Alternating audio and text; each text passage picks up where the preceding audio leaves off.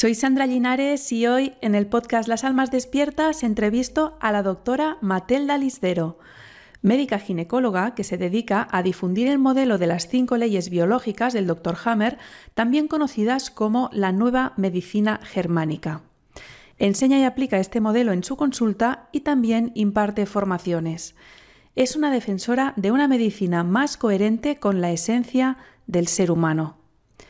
Hablamos de si son útiles los cribados de cáncer de mama y de cuello de útero, es decir, las mamografías y citologías que se hacen en las revisiones ginecológicas. Matelda nos explica que no todos los tumores son iguales ni evolucionan de la misma forma. Muchos el cuerpo los disolvería sin necesidad de ningún tratamiento. Pero ¿qué pasa si esos tumores se encuentran en una prueba de detección precoz a mujeres sanas? La ciencia oficial ha comprobado que cuanto mayor es la frecuencia de las mamografías y citologías, más cánceres se detectan. Sin embargo, no mueren más mujeres de ello. Por tanto, ¿hay riesgo de sobrediagnóstico? Esas mujeres diagnosticadas precozmente pasan por un trauma que marca sus vidas y por un tratamiento muy agresivo y lucrativo. Hay que recordar que la industria médica y farmacéutica vive de vender tratamientos y cuantos más pacientes diagnosticados tengan, más dinero ganarán. Y vamos más allá. Si resulta que muchos de estos cánceres que se detectan en realidad se resolverían solos, ¿cuál es la eficacia real de los tratamientos contra el cáncer? Nos centramos en estos dos tipos de cáncer porque ella es ginecóloga, pero esto mismo puede suceder con las pruebas de cribado en personas sanas que se hagan para cualquier otro órgano del cuerpo. La última jugada ha sido decirnos que un virus es el responsable del cáncer de cuello de útero, el virus del papiloma humano. Con ello ha llegado su correspondiente inoculación preventiva que ahora ya no solo se pone a las niñas de 12 años, sino también a los niños. Hablamos de qué sentido y utilidad puede tener esto. Matelda nos cuenta qué es el cáncer desde el punto de vista de las cinco leyes biológicas del Dr. Hammer, qué situaciones vitales suelen desencadenar cada tipo de cáncer, qué explicación tienen las metástasis y qué influencia tienen las sustancias tóxicas ambientales. También nos explica que lamentablemente este modelo no le funciona con las personas que tienen cánceres fulminantes y han sido inoculadas con el último experimento parece ser una intoxicación directa y muy fuerte. Este programa no está monetizado. De la publicidad que te pueda aparecer no veo ni un céntimo. La plataforma pone anuncios donde quiere. Si te sirve lo que publico y quieres ayudarme a seguir difundiendo conciencia y luz, puedes hacer una aportación en el enlace que tienes justo debajo de donde estás escuchando esta entrevista. Muchas gracias. Este episodio está patrocinado por mi negocio, escuelaemprenderconexito.com. Mi especialidad es el marketing para terapeutas, coaches, psicólogos y nutricionistas. Te ayudo a atraer clientes por Internet para que puedas llevar la vida que quieres trabajando en exclusiva en lo que te apasiona, mientras ayudas a transformar vidas y a elevar la conciencia de las personas. Si eres profesional del desarrollo personal y quieres ayudar a transformar la vida de más personas y vivir en exclusiva de tu pasión, te invito a apuntarte a mi minicurso gratuito Más y mejores clientes. Tres audios donde te explico toda la estrategia de marketing que yo misma uso y que enseño a mis alumnos y clientes. Lo encontrarás en escuelaemprenderconexito.com. Esta entrevista está disponible en las plataformas de podcast habituales Spotify, iVoox, Apple Podcasts, Google Podcasts, etc. Y también en vídeo hoy solo en Odyssey. Como ya me han eliminado algunos vídeos de YouTube por la censura, te animo a suscribirte por email en la web lasalmasdespiertas.com, donde sí están todas las entrevistas, para que te avise cuando publique nuevo episodio y te mande los enlaces donde encontrarlos. Algunos vídeos ya no están en YouTube y otros ni siquiera voy a intentar subirlos, como este. Por último, quiero pedirte que compartas esta entrevista con todas aquellas almas despiertas que conozcas. Necesitamos sentirnos unidas y apoyadas. Te dejo con la entrevista.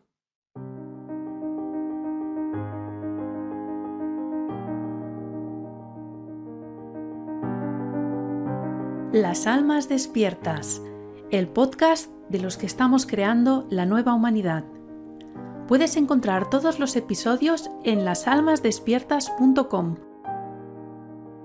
Para sortear la censura te animo a suscribirte por email y así te avisaré cuando haya nuevo episodio.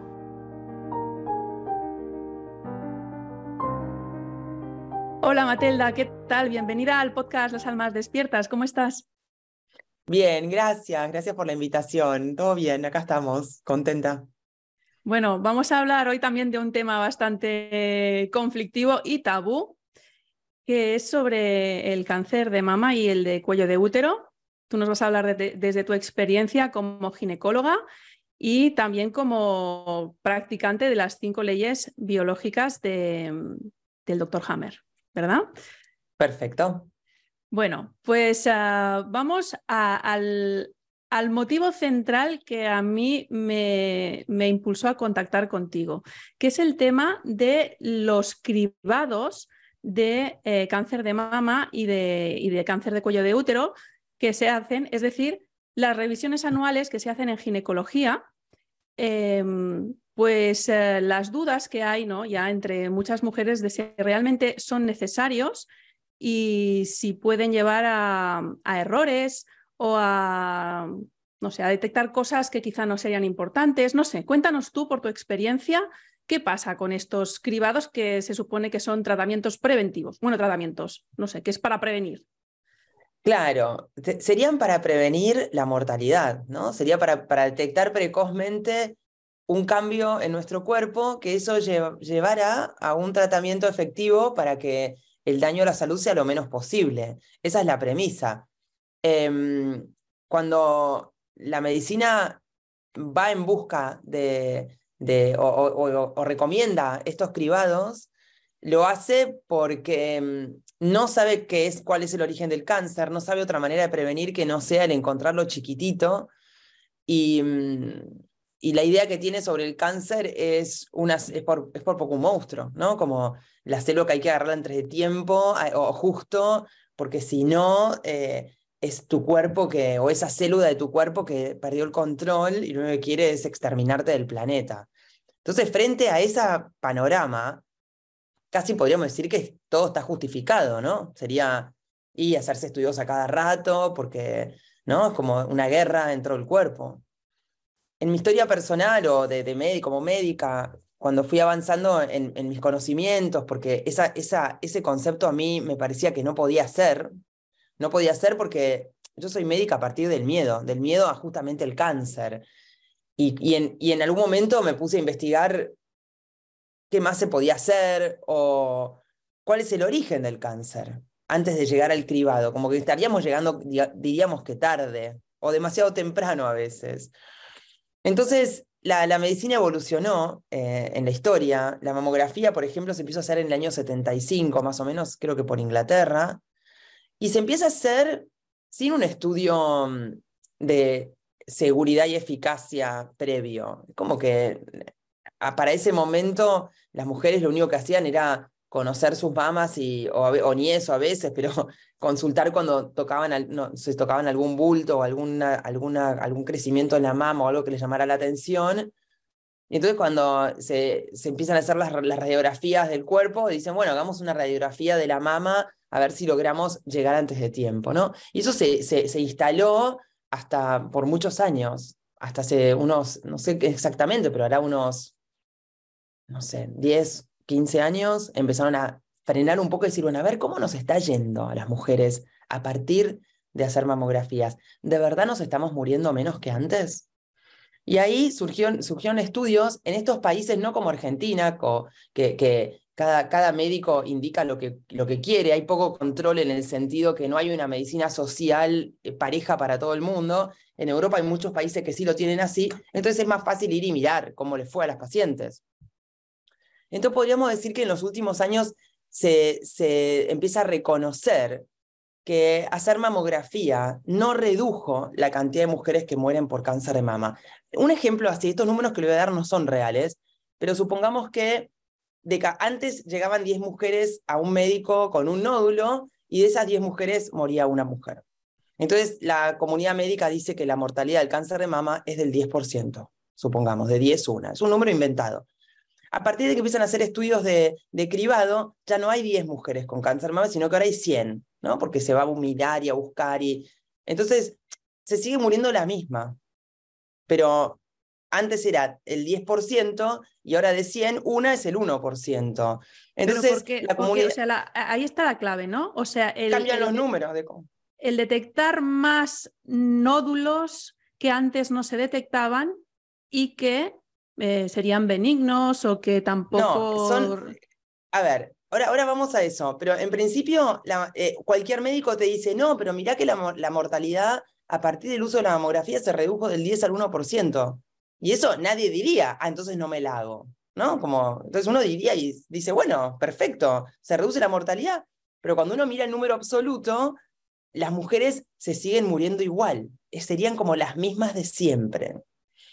Entonces, estos estudios con respecto a cómo es la mamografía, y, de hecho sucedió en otras partes del mundo y en otros, con otros órganos del cuerpo, como la glándula tiroides, o la próstata, cuando se hicieron estudios de como se hicieron eh, cribados poblacionales, ya sea por el PSA de la próstata, el antígeno prostático específico, o en una de las dos Coreas empezaron a hacer de rutina ecografía de la tiroides, fue claramente a partir de empezar a hacer estudios de cribado en gente sana, lo que pasa es que tenés más personas diagnosticadas con esa enfermedad, que para la medicina esto es muy conocido y se llama sobrediagnóstico se llama diagnosticar de más. Es como, no es que la enfermedad es inventada, sino que realmente hay un problema, o sea, el diagnóstico de cáncer es correcto, pero se diagnostica de más y esos tumores, lo que va a pasar es que muchos de ellos no van a ser, si no lo hubiéramos encontrado, no pasaba nada. El cuerpo lo hubiera gestionado, lo hubiera resuelto. Entonces, este sobrediagnóstico es el flagelo de la medicina moderna. Cuanto más estudios haces, más específicos, más chiquitos en gente sana, más riesgo tenés de sobrediagnóstico. El problema con el sobrediagnóstico es que en el momento que haces el diagnóstico, no podés saber si esa persona es la que no le iba a pasar nada o es la persona que ese, ese tumor iba a evolucionar. Entonces se las trata a todas las mujeres con el tratamiento más como más, más, más importante sería, o todas con el mismo tratamiento, y como, como estamos metiendo dentro de, ese, de, ese, de esa bolsa muchas mujeres con enfermedad inicial, también hace que pareciera que los tratamientos son más efectivos. ¿Me siguieron? Es como que pongo personas enfermas poquito y entonces los tratamientos oncológicos también podría ayudar a pensar que el tratamiento es más efectivo. Claro, pero cabría pensar, ¿no? O sea, el argumento que siempre se da es que cuanto antes lo encuentren, si lo encuentran en una fase inicial, es mejor porque se podrá aplicar antes el tratamiento, ¿no? Pero tú has dicho ahora una cosa muy interesante y has dicho que quizá el cuerpo lo resolvería solo. O sea, puede ser que el cuerpo haga que, mira, mm, me han hecho hoy la foto, pero si me la hubieran hecho de aquí seis meses no habría salido. O sea, continuamente el cuerpo está creando y, destruyendo o, asimilando, como se llama, reabsorbiendo tumores o lo que sea. Sí. Eso, son procesos biológicos naturales del cuerpo que ya los, como médicos ya lo sabemos, que hay todas unas células del cuerpo que se encargan de, de controlar estos procesos. Ahora, con respecto a la mamografía, en un país de estos que, que tienen su medicina social, que en realidad no me acuerdo cuál era de ellos, pero hubo un momento donde la mamografía se hacía anual y un momento donde se hacía cada dos años. Y compararon a ver cómo les había ido a las mujeres en esas dos etapas de, ese, de esa manera distinta de hacer el cribado. Y para sorpresa, encontraron que se habían hecho más diagnósticos de cáncer de mama cuando se hacía anual que cuando se hacía cada dos años. Y fue una sorpresa porque dijeron, bueno, y es que raro. Entonces había dos hipótesis. O que el rayo de la mamografía estaba haciendo daño, que ya se sabe que no, en las, en las, en las dosis que se usan no hace daño. Y entonces la otra, la otra eh, hipótesis era que justamente lo que venimos diciendo, que había cánceres que aparecían y desaparecen solos, que si los veo, lo, si lo busco, lo encuentro, y si no lo encuentro, si no lo busco, no lo encuentro y esa persona se cura sola. A partir de ese estudio, muchos países del mundo decidieron empezar a hacer estudios cada dos años, que es la recomendación más o menos oficial. Y a, partir de eso también hay países que decidieron no hacerla más, como Suiza, que no hace más mamografías en personas sanas y, o sin antecedentes. Después vamos a hablar un poco de los antecedentes también. Familiares, quieres decir. Claro, sí, antecedentes familiares. Entonces, sí, mm. entonces lo, concreto es que si uno agarra todos los números de cómo le va a las mujeres con, el, con el cribado para el, para el cáncer de mama, podríamos decir que si agarramos 2.000 mujeres y les hacemos una mamografía por año durante 10 años, una de esas 2.000 es la que se va a ser beneficiada, porque gracias a haberse realizado una mamografía evita la mortalidad por el cáncer de mama. Una de cada 2.000. Pero hay 10 de esas 2.000 que son diagnosticadas con cáncer de mama, que si no se hubiera diagnosticado, esa mujer no tenía ni los tratamientos, ni la etiqueta, ni moría de eso. Pero sin embargo se la va a hacer pasar por el tratamiento. Claro, exacto. Con un diagnóstico, no un diagnóstico falso, un diagnóstico real, pero sería este sobrediagnóstico. Es como adelantarse a algo que nunca hubiera hecho un, un, problema en la salud de esa mujer. Y habría unas 200 mujeres de esas 2.000 que son las que tienen un, como lo que sería un falso positivo, que les da mal el estudio y que después hacen cosas y al final finalmente no tenían nada. Que esas de todos es, es un estrés y es un daño, pero no tanto como en las otras. Entonces, en realidad nosotros nos teníamos que juntar en una plaza, dos mil mujeres, y decidir entre todas, sabiendo que una de nosotras sería la que se beneficiaría, decidir entre todas qué hacemos. Porque hay 10 de nosotras que nos va a ir mal y hay 200 que vamos a sufrir pensando que nos, que nos fue mal y al final, por suerte, no vamos a tener nada pero también hay que ver que 1800 nos va a ir bien, ¿no? Entonces, como que hay que poner, habría que poner en esa balanza a ver qué realmente hacemos. Esto que estamos hablando de, cuál es el riesgo y el beneficio de los estudios que nos hacemos, se tendría que hacer y tendrían que ser informados todas las mujeres o hombres y que personas que van a un médico y que se van a exponer a un estudio estando sanos. Habría que evaluar siempre cuál es el riesgo de hacerlo, cuál es el riesgo de no hacerlo, cuál es el beneficio de hacerlo y cuál es el beneficio de no hacerlo. Entonces, si yo me pongo como, cuando es lo, esto es como yo lo asesoro en la consulta, ¿no? En general, eh, ahora no me pasa tanto, pero venía gente a mi consulta y me decía, hola, ¿por qué venís? ¿No? Era la pregunta, era, vengo porque vos no haces mamografía, ¿no? Y yo le decía, no, no, no, no. yo te explico y la que no te la haces sos vos. es como, uno acostumbrado a esto paternalista sería como, o, vertical de que hago lo que me dice el médico no, no hace falta demasiado análisis de lo que nos pasó en los últimos tres años para saber que no siempre lo que nos dice el que está arriba en la salud tiene, ya no digo que lo haga a propósito tal vez, pero, pero no siempre tiene todo este conocimiento. Como les dije, podría pasar que si un médico te dice, no, la mortalidad del cáncer de mama se redujo del 10 al 1% y, y, vamos, ¿no? Y nos parece, ah, entonces sí, hagamos mamografía, pero miremos bien ese número. ¿Qué significa eso? ¿Cómo lo hicieron? ¿Cómo lo investigaron? Esa sería la función de cualquier médico o cualquier persona que está asesorando a alguien en salud, que es informar y que sea la persona la que finalmente toma la responsabilidad. Porque si, si a mí me decís que yo tengo la responsabilidad de todas las mamas de, de, las pacientes que llegan a mi consulta, y por ahí es más fácil, porque uno piensa que ya es un estándar y todas esas cosas, en agarrar como hacen muchos médicos y lo único que hacen es hacer una receta de hacerte el control a partir de los 40. Habría que ver qué riesgo hay o qué beneficio me trae un estudio antes de los 40, después de los 50 y etcétera, y, incluso podríamos generalizar porque hoy en día ya hay información. Entonces sería así. El riesgo de hacerse el estudio sería sobrediagnosticar. Como que me mm. hagan un diagnóstico de, una, de un cáncer de mama que si no me lo encontraba no pasaba nada. Claro, pero la cosa es que después, una vez te lo han encontrado, eh, lo importante es que no hay diferencia, o sea, en el momento que se hace la mamografía no se ve diferencia entre un cáncer que podría matar a esa mujer y uno ah, que se resolvería solo. Por, por eso que frente al diagnóstico, en general, hasta mi recomendación es hacer el tratamiento. Es más difícil frente a un diagnóstico. Bueno, a ver, voy a esperar a ver si este no me va a matar o sí. Hay que pensarlo antes, porque como nuestro cuerpo responde a nuestro miedo, a nuestra creencia, a todo un montón de cosas, es más fácil decidir antes si uno se va a hacer o no entendiendo estas cosas. Entonces, el riesgo de hacérsela es el sobrediagnóstico. El riesgo de no hacérsela sería que tengo, porque la alternativa, hacerse el estudio de mamografía y ecografía va igual, sería conocer las mamas, que es la recomendación más moderna, que cada mujer conozca sus mamas y consulta si nota algún cambio. que parece raro hablar de esto en cuanto al control ginecológico, pero es lo que hacen la mayoría de los médicos. Eh, sería raro que uno vaya a hacerse un chequeo de los huesos cuando no tenemos dolor de nada. Claro, es que sería no raro ir a hacer un control del oído el oído para ver si me voy a quedar sordo. Claro, el día que uno se queda sordo va al médico y el médico te dice, bueno, capaz que es un tapón de cera o, o tenés, no sé, algún problema X. Y por ahí tenés un tumor en el cerebro que te está provocando eso, pero no te dice cómo no viniste antes.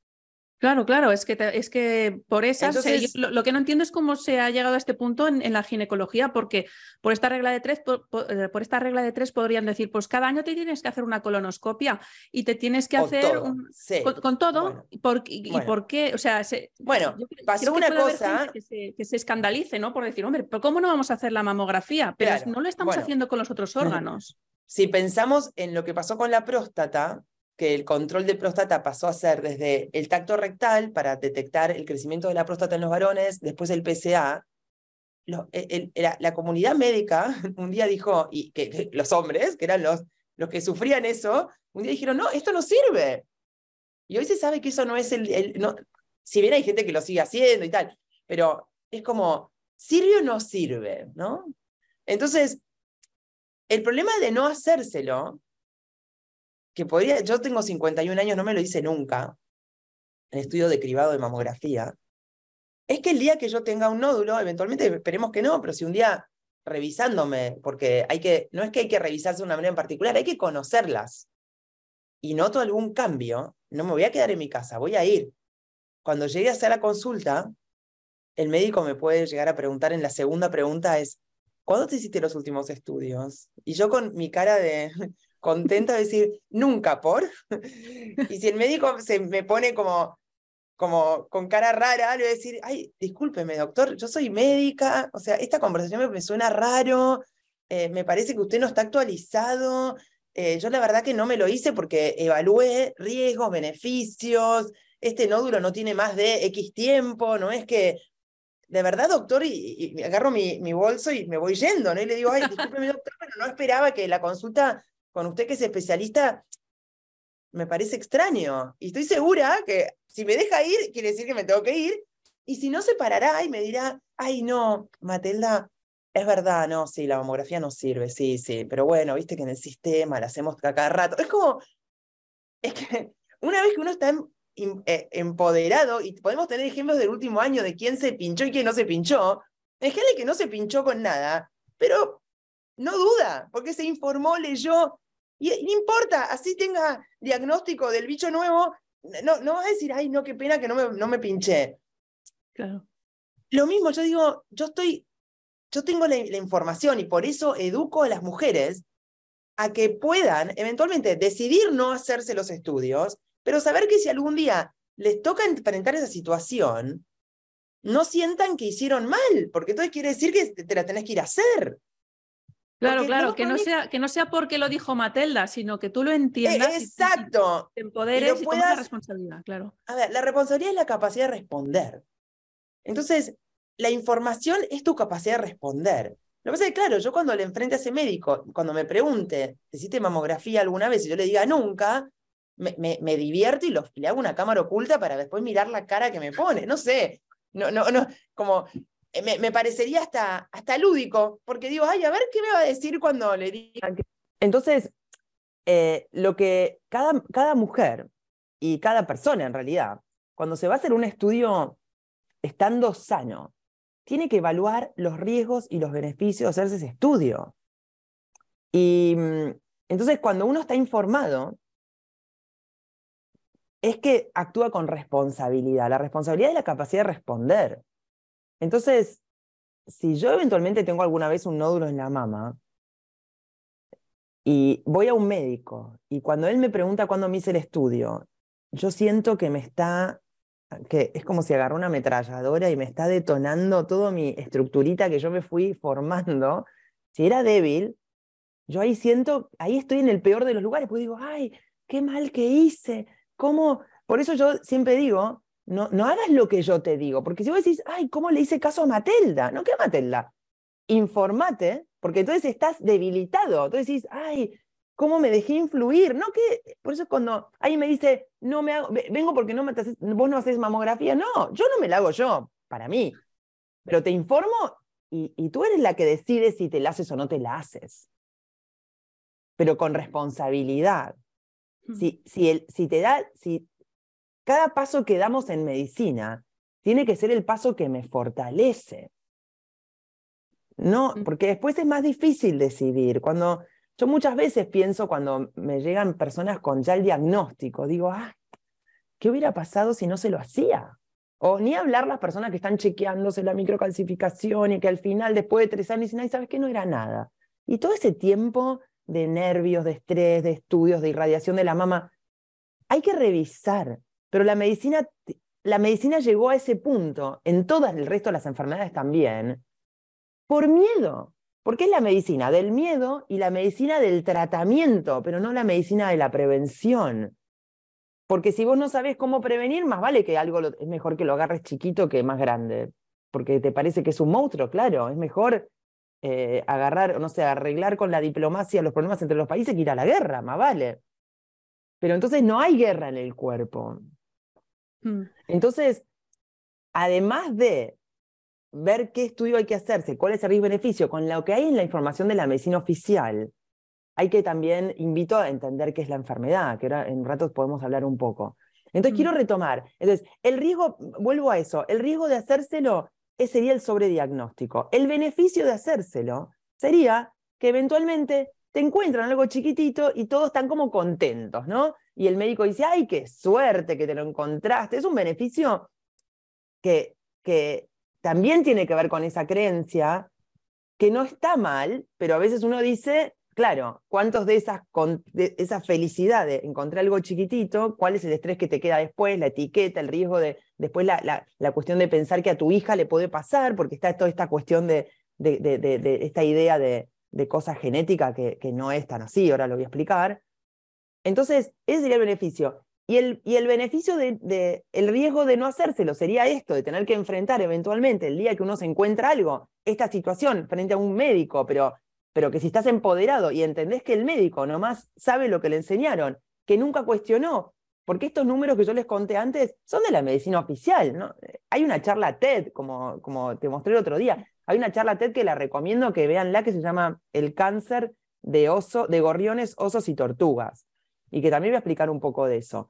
Eh, o sea, es información que está al alcance de todo el mundo. Entonces, mm. el, el, el beneficio de no hacérsela es evitar el sobrediagnóstico. Y también evitar el apretuje, como el, eh, la, la que, que, la verdad que las mujeres que se hicieron mamografía una vez, es, es como un estudio que decís, che, ¿hace falta que me aprieten tanto? ¿No? Entonces, pero, pero, pero el, lo importante es una vez que un estudio se hizo en tantas personas, hay un montón de información. Miremos cómo le fue. Y cuando en el mirar cómo le fue, resultó que no fue tan beneficioso hacerlo.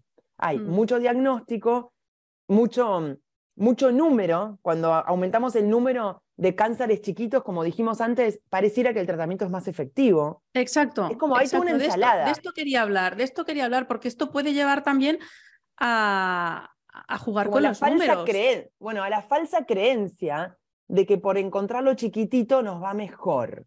Pero cuando lo agarras en números macro, hay una de cada dos mil que es la que se beneficia. Una de cada mil es un montón. Y, hay diez, o sea, hay diez veces más, más, más de que tengas un sobrediagnóstico de que te salves, ¿no? Y eso, y eso hay que ver, porque las personas que tienen un sobrediagnóstico se asustan, se hacen los tratamientos, a alguna le puede ir muy mal, después tener un efecto secundario. Es como, porque no es que esas diez se salvaron, algunas de esas diez les fue mal también.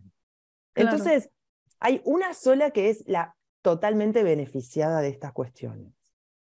Em, en, ese, en ese video de, de, la charla TED, esta que está muy interesante, sería como, el concepto sería el siguiente. Habría tres tipos, porque también esto ayuda a poder decidir si te, te, vas a hacer o no una mamografía. Habría tres tipos distintos de mama, de tumores de mama. Los que crecen muy rápido, que son la típica historia de alguien que se hizo una mamografía un par de meses antes y le aparece un nódulo que hay, hay, como conocemos, gente que le pasó eso y dice, no, me hice el control y estaba todo bien hace un tiempito.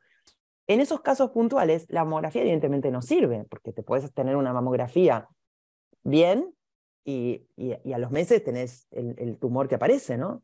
O sea que ahí la mamografía no sirve. En el otro lado del espectro estarían los tumores que no crecen o se, resuelven solos. Eso que les conté en el estudio de que cuando lo hacían cada dos años había menos diagnóstico de cáncer de mama que cada año. Ahí la mamografía tampoco sirve, porque ¿para qué te vas a enterar de algo que ni te va a matar, ni te va a hacer nada y morirás de otra cosa con eso puesto ahí? Entonces ahí tampoco necesitas la mamografía. Y en el medio estarían estos tumores que no son ni tan lentos ni tan rápidos, pero lo suficientemente lentos y rápidos como que para cuando aparece, el operarse y hacer el tratamiento sería efectivo. Entonces, en realidad, lo importante para evitar la mortalidad por cáncer de mama, evitando el sobrediagnóstico, sería conocernos las mamas, conocerlas, pero no de, ninguna manera en particular, el autoexamen de mamas, la típica recomendación de levantar el brazo y tocar la mama como si fueran los rayos de la bicicleta y, todo eso, también está contraindicado, o sea, está, eh, no demostró funcionar. Las tenés que conocer como vos quieras, cuando te, cuando te bañas, cuando te... Que saber estar, no, no que estar atento, pero que si hay un cambio, decir, ah, cambió acá algo. Y ese, ese es el momento, sería el momento para consultar.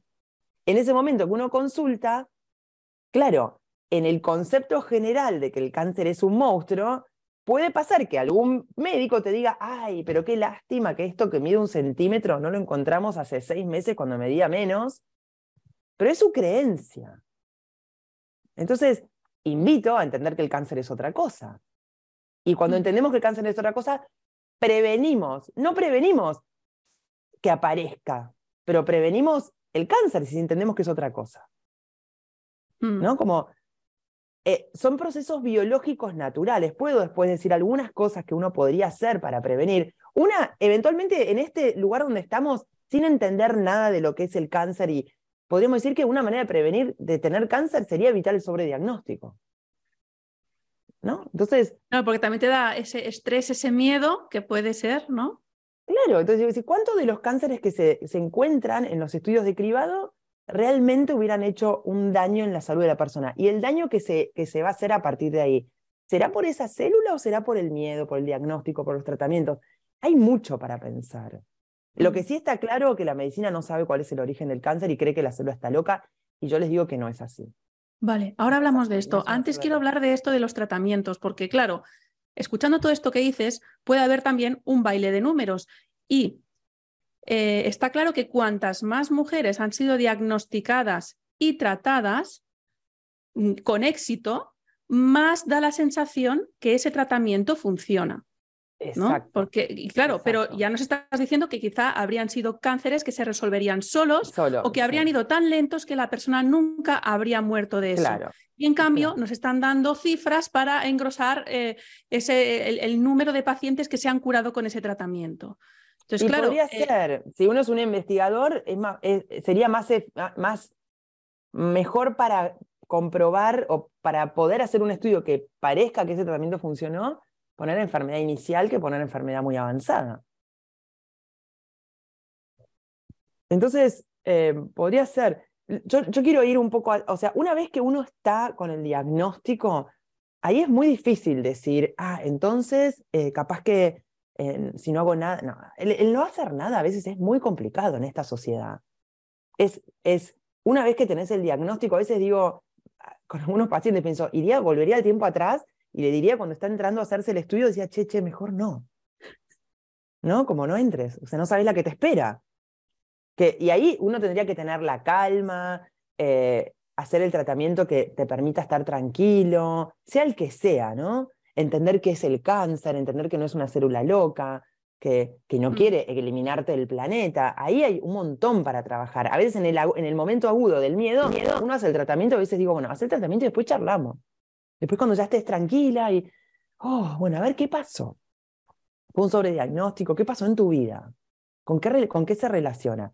Ninguna célula del cuerpo cambia porque sí, ¿eh? ninguna. Ninguna célula tiene Ninguna célula cambia por mala suerte, por error, o porque se equivoca o porque está rota. Bueno, Atrás de cada cambio hay una historia. Claro, también conviene esta narrativa de, es que no sabemos por qué pasa y como no sabemos, hay que estar mirando todo el rato para cuando pase, ¿no? Y lo que me decías el otro día, ¿no? Que, que, a ver, el negocio de la industria farmacéutica es vender tratamientos y de los hospitales también. Entonces, claro, hay que encontrar pacientes. Por ejemplo, acá en Argentina, el Ministerio de Salud recomienda hacerse mamografía a partir de los 50 y cada dos años.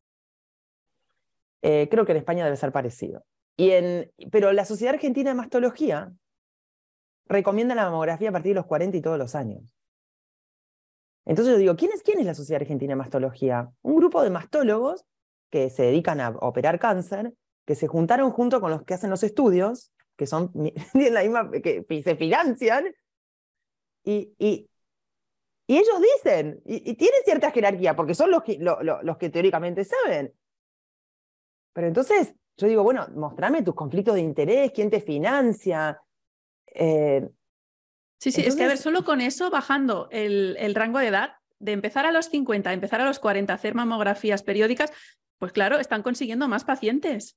Con esto que nos estás explicando queda muy claro. Y con, y con esta cuestión de, ay, entonces te salvé gracias a que te la pedí. El médico también se autoalimenta de eso, ¿no? Ay, qué suerte que te hice la mamografía, no te preocupes, que, que no está mal que digan eso en el momento que te encuentran algo, porque es como, no, tampoco te van a decir, uy, qué desastre que te lo encontré. Bueno, qué suerte, está bien, es humano decir, bueno, no te preocupes, es chiquito, pero mm. siempre es todo ese diálogo, está montado frente, eh, como sostenido por la célula loca, el cáncer que te va a matar y que es la, peor fantasía. Es, pero entonces pensemos que es el cáncer.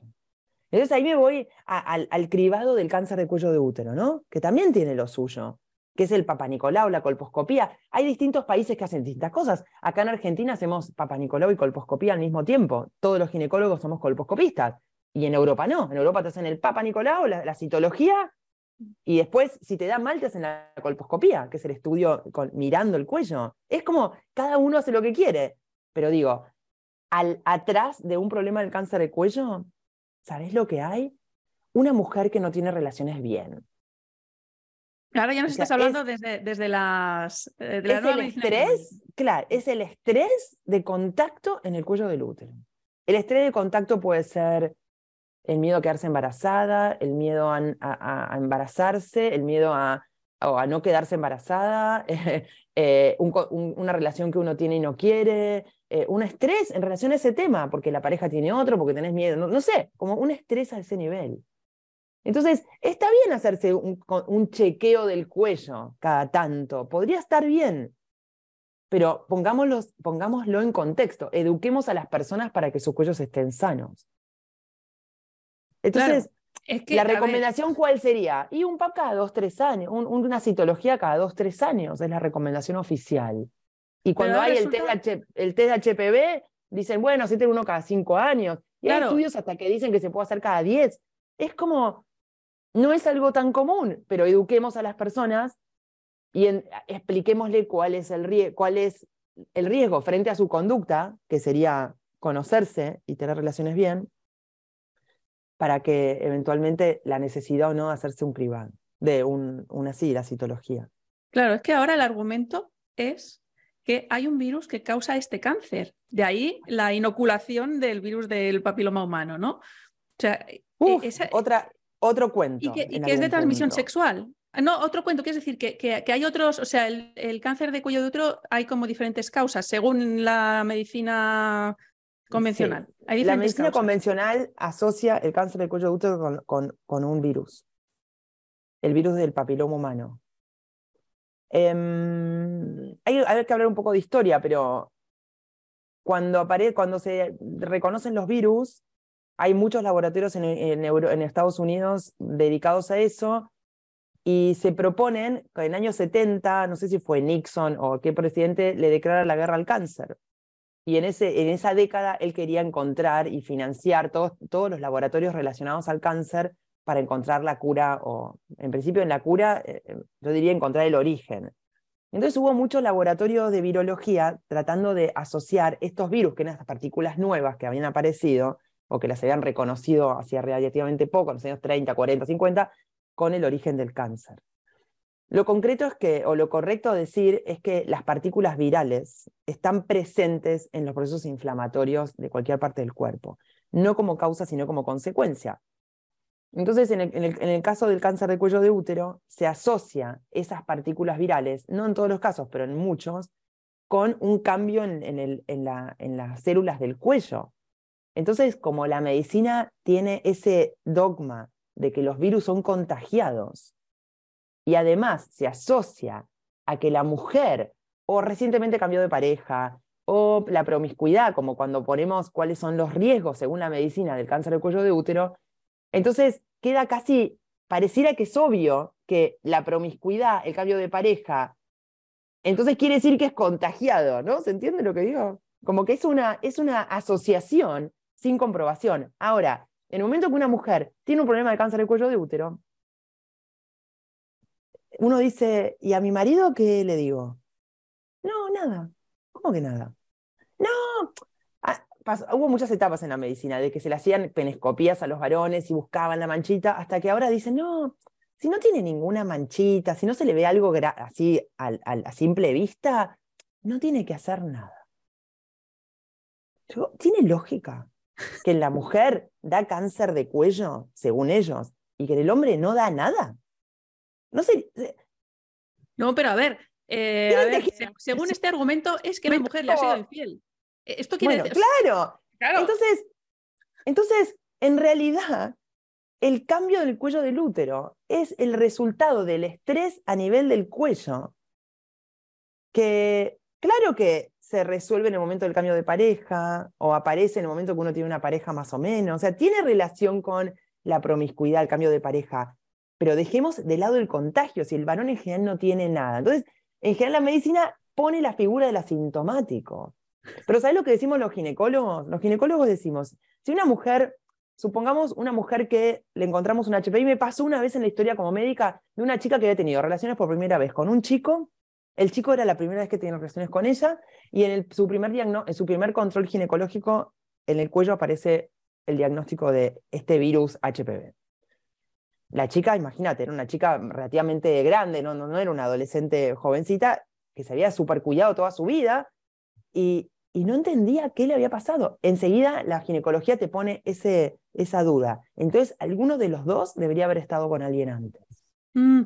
Yo creo que hemos destruido parejas los ginecólogos. Porque, y, y, si, y si uno los interrogara y finalmente dice, ok, no, está bien, ninguno de los estuvo con nadie, después que le generaste una crisis de pareja total, ah, entonces te lo contagiaste en el canal de parto de tu mamá.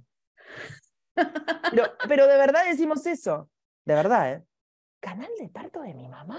O sea, imaginémonos el bebé que están haciendo y y el, cuello está todo dilatado. Si el momento del parto hay líquido y, va a haber un virus. O en, medicina, cuando el dogma, cuando, el hecho no concuerda con la teoría, retorcemos el hecho para que encaje en nuestra teoría. Entonces yo digo, la patología del cuello, que no tiene que ver con un contagio, tiene que ver, como dije al principio, con cómo te estás vinculando con tu parte genital. La paz que tenés ahí.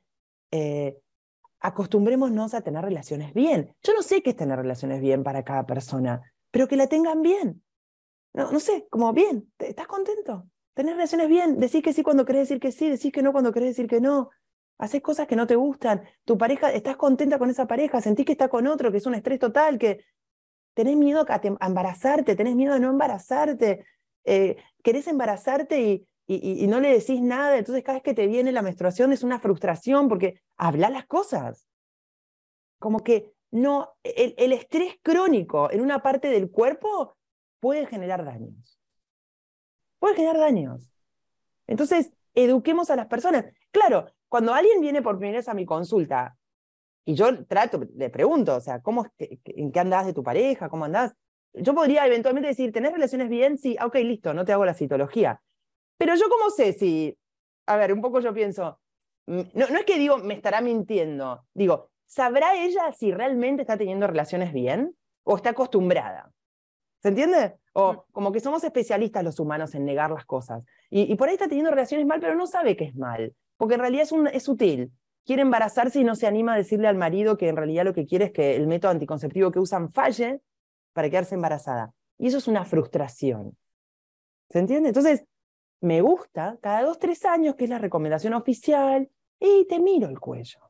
Ahora, si vos no querés que te mire el cuello porque vos estás, sos responsable y, y estás en paz con tu parte genital y no te da miedo y no querés que te lo haga, yo te, te, te, te, digo, ok, pero es tu responsabilidad. Entonces, el ir al médico, hacerse estudios de cualquier parte del cuerpo, es responsabilidad de cada persona y sería bueno que cada persona pueda ser educada en cómo em, estar sano. O sea, qué significa estar enfermo y qué significa estar sano y educar a las personas. Yo diría que si tengo que hacer una recomendación, diría gestionar el estrés, no eternizarse en una situación incómoda para siempre, las cosas que nos pasan, que pueden ser un shock biológico, un estrés grande, aprender a compartirlas, no quedarnos sufriendo para adentro y tratar de vivir en la coherencia. La mayoría de nuestras enfermedades, le hace cáncer, enfermedades crónicas, es porque nos están forzando a vivir de una manera que no es. Si uno pudiera vivir como nuestro animal interno desea, como nuestro instinto animal, que a veces obviamente va contrario a lo que la sociedad quiere. No puedes pelearte con tu vecino, ir a morderle el cogote como si fuéramos un animal, porque vas te van a internar y decir que estás loco. Pero, pero encontré una manera humana de juntarte con el vecino, hablar, no sé, y si no se puede, descargar ese enojo por otro lado. Como volver a estar en coherencia con tu instinto. Y entonces la medicina oficial anda perdida tratando de llegar así como, eh, como, como tarde, pero entonces tiene miedo de llegar tarde, entonces te empieza a hacer estudios y no te educa. Mm. Sí, sí, aparte, bueno, las inoculaciones estas del, del VPH y, y que ahora... Y no funcionan. No funcionan. No, claro, si no, no tiene ninguna lógica. pero, pero pregunto una cosa, yo como ginecóloga y como muchos colegas míos ginecólogos, me consta, y estuve trabajando en el hospital, un hospital importante de Buenos Aires un montón de años, que cuando hay un problema en el cuello, nadie pregunta si tenés la inoculación puesta. Nadie, no es un tema.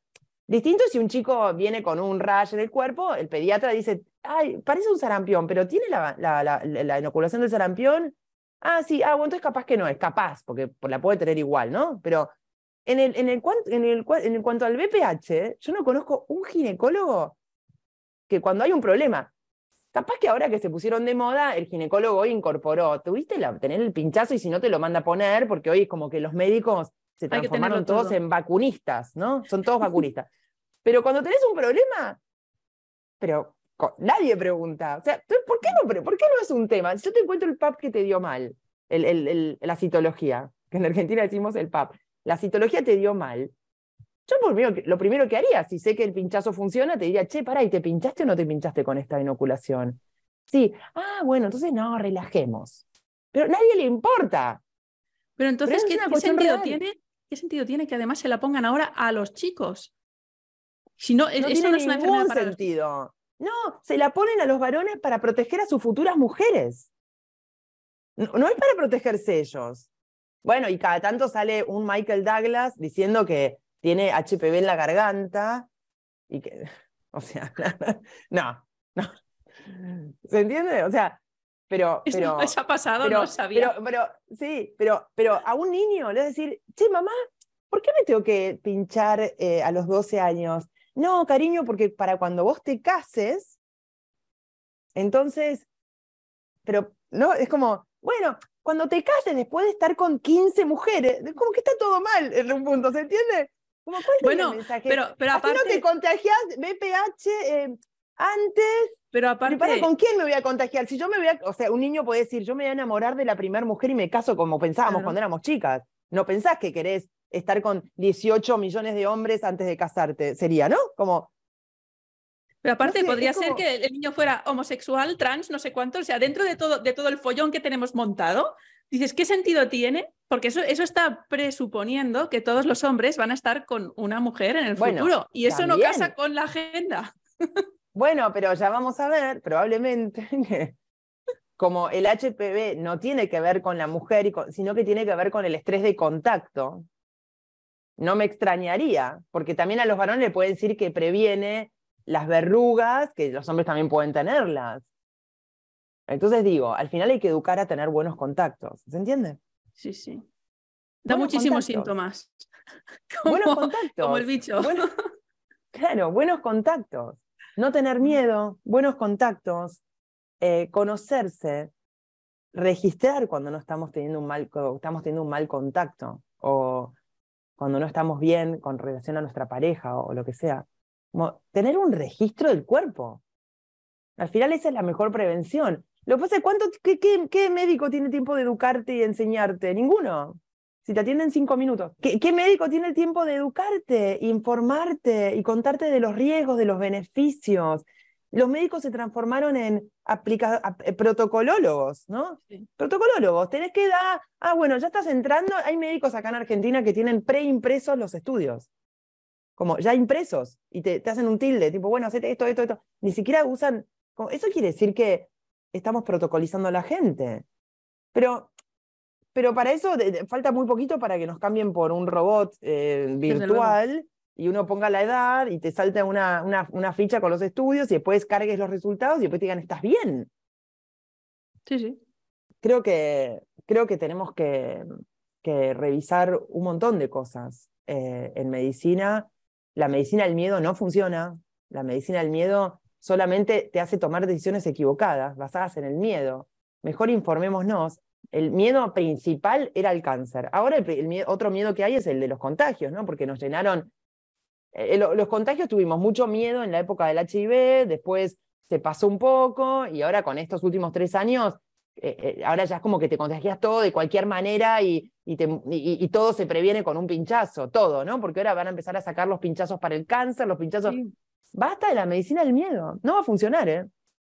Claramente no va a funcionar el pinchazo del miedo, el pinchazo del cáncer. Pero supongamos un ejemplo. Supongamos que sacan la inyección eh, contra el cáncer de mama y la gente se da la inyección. Y a esas mujeres que están inyectadas con esa inyección no les hacen más cribados. Va a parecer que funciona. Claro. ¿Ok?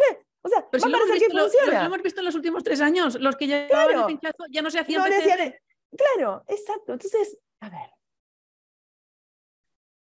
Es jugar, jugar con los números todo el rato delante de tu cara, como si fuera un mago con la baraja de cartas. Esto para acá, esto para allá.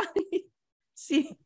O sea, ay, la prevención está en, en saber gestionar emociones, en comer bien, en estar al sol. Comer bien sin obsesionarse tampoco, ¿eh? sanamente, como sentido común. Hacer ejercicio, estar al sol, estar bien acompañado, tener la manada, sentirse en grupo, compartir con la gente, compartir con amigos. Esa es la salud, no hacerse un chequeo. Claro, es que hacerse un Es chequeo no no es, es. prevenir. Es, eso es lo que nos han vendido, ¿no? Que hacerse un chequeo es prevenir, ya estás haciendo algo por tu salud. Luego come y, Y- haz lo que quieras. Y supongamos que cambio el paradigma y, y- y todos entendemos que la enfermedad es otra cosa. Tal vez te podés hacer de vez en cuando un chequeo, ya con otra mentalidad, de decir, bueno, a ver, y si me da mal tal cosita, por ahí es momento que, como que es un aviso que, que tienes para reconocer, no lo que te está pasando a tu cabeza que piensa que está como bombardeada con el día a día, el trabajo y todo, es como la lectura del animal interno. O sea, ya desde otro lado, un chequeo tal vez tenga sentido, tal vez de vez en cuando y si uno lo necesita y lo desea. Pero lo principal es vivir en coherencia. Mm. Si vivís en coherencia, ¿cuánta gente hay que no va al médico? Como, ¿cuánta gente? Dice, no, yo siento que no lo necesito. Y esa persona que siente que no lo necesita, está asumiendo una responsabilidad y eventualmente lo que tiene que saber, el que la, la asume bien, es el que eventualmente si le pasa algo, no, no, no cree que fue la peor decisión de su vida. Dice, bueno, ahora veo qué hago, con responsabilidad.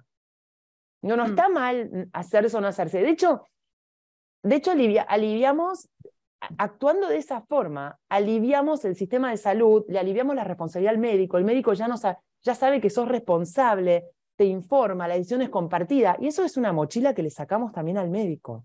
Bueno, pero la mayoría de médicos no quieren eso, porque precisamente puede pasar eso, que te digan eh, por qué no te haces tus mamografías, cuánto tiempo hace que no vas al médico, por qué no te has puesto todas las inoculaciones, eh, por qué te automedicas o por qué no te tomas lo que te dije. Claro, hay médicos que se enfadan si no les obedeces y les tienes en un pedestal. Eh, y que, es que si se enfadan es porque se sienten inseguros. Porque el que está seguro no se enfada. El que está tranquilo, informado, puede explicar. De hecho, yo no es que yo no hago estudios, yo, te explico y después te hago la orden. Digo, bueno, ¿sabes a qué te estás exponiendo? Está perfecto, ¿eh? yo no, no, no soy contraria a hacerse los estudios. Hay gente que yo digo, bueno, ¿qué te deja más tranquilo? Ah, si te lo haces, seguramente te va a ir bien, porque hay de esas 2.000 a 1.800 le va re bien. Digo, no les da nada, les da perfecta la mamografía y esa gente puede sentir como que, ah, y, tal vez puede como llevar para más adelante la decisión de, decidir hacerse o no hacerse. Mm. Yo, yo, a mí me gusta pensar que, a mí me sirve decirle a las mujeres que el Ministerio de Salud de Argentina también es como hay un protocolo que dice ah, a partir de los 50 y cada dos años. O cuando sale este estudio, estos estudios donde la ciencia reconoce, como está pasando ahora, que la ciencia, o la ciencia, lo que llamamos ciencia, está empezando a reconocer efectos adversos de los pinchazos, etcétera, ¿no? Eso a todos los médicos nos es como, ah, bueno, ahora, ah, la miocarditis fue peor en los pinchados y hubo más que en los que tuvieron el bicho famoso. Y eso, eso siempre ayuda a, pararnos en un lugar más firme. Entonces, yo, yo siempre supe que la, eh, como la, mi intuición era que el estudio de, de, la mamografía no podía ser útil, pero me faltaba que alguien me lo diga, que alguien me lo demuestre. A ver, ¿tú cuándo te diste cuenta de esto? Porque lo primero que has dicho cuando hemos empezado es que tú te hiciste médica por el miedo al cáncer. Entonces, ¿tú cuándo te diste cuenta de que todos estos protocolos que se seguían quizá no eran los mejores? Me di cuenta porque en, este, en esta búsqueda de, de, salirme del miedo, descubrí que el cáncer es otra cosa. Mm. No es que se me fue el miedo al cáncer, es que reformé lo que es. Porque el cáncer no existe. A ver, es difícil decirlo así. No es, no, no, existe, no es lo que nos dijeron. bueno, pues cuéntanos, ¿qué es? ¿qué es? No le tengo miedo, no le tengo miedo. Entonces, y es que, es que lo que llaman cáncer, cuando es un sobrediagnóstico, es más difícil de ponerlo en esto que yo les voy a contar. Pero para que un, un tejido cambie, en realidad para cualquier caso es, pero, pero para que un tejido cambie, tiene que haber, ese tejido tiene que haber sido desafiado por una cuestión del ambiente como un mecanismo de supervivencia. Si, si te creció un poco de colon extra, que sería un cáncer de colon, pasaron cosas para que ese colon tenga que ser desafiado, para que ese colon inteligentemente crezca. El problema es que en la naturaleza, en los animales, esos eventos que el animal también los percibe, entra y sale y, lo resolvió. El animal no se queda pensando, el perro no se queda con, o el gato no se queda con miedo al perro una vez que el perro se fue. Baja del árbol y hace su vida. Nosotros los seres humanos podemos estar como con situaciones que nos pasan, reviviéndolas como con nuestra imaginación, nuestras creencias y cosas, y ese es el daño que le hacemos a los órganos de manera no natural. Entonces, cada vez que tenemos un tejido que cambia, cualquiera, ¿eh? la piel, la mama, el conducto de la mama, eh, el útero, el ovario, es que pasaron cosas. Hubo un evento, un shock biológico que nuestro cuerpo lo percibió como que si no hace algo con, con los tejidos que tiene, que son sus herramientas, estamos en riesgo de, sobre, de, sobrevivir o, o, podemos, eh, nuestro cuerpo puede ser dañado. O sea que el cáncer no es la célula loca que se descontrola, es un proceso inteligente, que tampoco quiere decir que no haya que hacer tratamiento. Pues como les dije, un animal nunca va a tener miedo a morirse de hambre eh, con, el, con frío, lleno, ¿no? Con la heladera llena. El animal que tiene miedo a morirse de hambre porque, porque no tiene que comer, eventualmente morirá de hambre o consigue cazar algo y no muere. El ser humano puede estar con miedo a morirse de hambre con la heladera llena y eso genera un cambio en el hígado que después se llama cáncer. Entonces, estamos viviendo en una manera antibiológica. Entonces, a veces hay que hacer el tratamiento, pero no es la célula loca. De loco no tiene nada el cuerpo, ni una, ni una, pero ni una célula de loca. Los locos somos nosotros a veces. Entonces, entendiendo el cáncer de... ¿Qué? Perdona, ¿podría ser que, que eh, no hiciera la persona el tratamiento farmacológico para el cáncer y que cambiando su perspectiva mm. se solventara eso? Podría, es difícil porque hay toda una creencia, ¿se entiende? Como tendríamos que avisarle a todos y la creencia, el paradigma tendría que cambiar para que la palabra cáncer sea otra, ¿se entiende? Como que lo que creemos del cáncer sea otra cosa. Entonces a veces se podría, de hecho nuestro cuerpo todo el tiempo está gestionando esas células cancerígenas que empiezan y terminan y, y vos no te enteras, ni idea. Y, ahí, como no te enterás, no te da síntomas, lo que hablamos de la mama, puede haber tumores que aparecen y desaparecen, y como no te enterás, ni, ni te da miedo, ni nada, y, y, el cuerpo finalmente lo gestiona. Ahora, cuando el proceso es muy grande, porque el estrés fue muy grande, a veces tenés que recurrir a la medicina porque ese órgano va, va a tener como de, modificada su función, lo que sea. o sea, no sería lo mismo un tumor en un dedo que, que, que, en un pulmón que lo necesitamos para respirar, sería, ¿no? Como después hay que ver cada caso en particular. Pero lo que pasa con el cáncer en la medicina moderna es que se trata todo como con una agresividad eh, mm. feroz, porque se cree que es la célula descontrolada que no saben ni por qué. Preguntarle a un oncólogo cuál es el origen del cáncer y dice, y no sé, es genético, eh, no sé. Ah, y, hablando de lo genético, lo dejamos un poco de lado cuando hablábamos de mamografía, de cribado de cáncer de mama, es que hay un poco de hereditario, ¿no? Eso, como que es hereditario. Para, si me paro en la medicina oficial, el cáncer realmente hereditario, parada en la medicina oficial, después tengo mis críticas, sería, no sé, menos del 5% de los tumores de mama. Pero, pero después hay una cosa así de que dicen que, bueno, si tu mamá tuvo, vos tenés más riesgo. Que entonces yo me pregunto, y la medicina se lo preguntó, ¿eh? ¿no será que esas personas con ascendentes familiares tienen más riesgo de sobrediagnóstico? Porque les hacen más estudios. ¿Se entiende? Mm.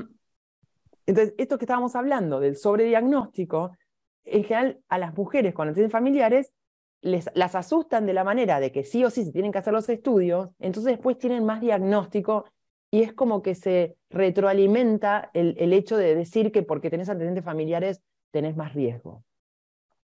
¿Se entiende? Entonces, esa no es una duda que puse yo, es una duda que puso la medicina, lo estudió y está, está como súper duda, porque eh, hasta, hasta que se supo la existencia de lo que era un sobrediagnóstico, nadie hablaba de sobrediagnóstico. Era, ay, qué suerte que te encontraron un cáncer de mama.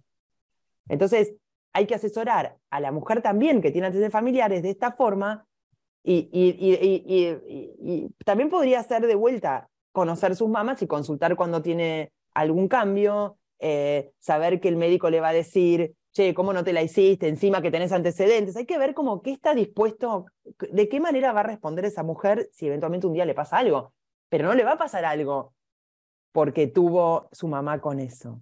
Yo pregunto, ¿qué le pasó a tu mamá en su vida que tuvo un diagnóstico de cáncer de mama? ¿Qué te pasó a vos que tenés un diagnóstico de cáncer de mama? Una cosa es que tengas tres microcalcificaciones, que probablemente el, el estrés que tuviste fue tan chiquito que capaz que ni te diste cuenta, y la otra cosa es que te aparezca un nódulo palpable, ese estrés es mucho más intenso. O sea, intensidad de shock biológico o de estrés es directamente proporcional al, al, grado de gravedad de la cuestión, del tamaño del tumor que uno va a tener.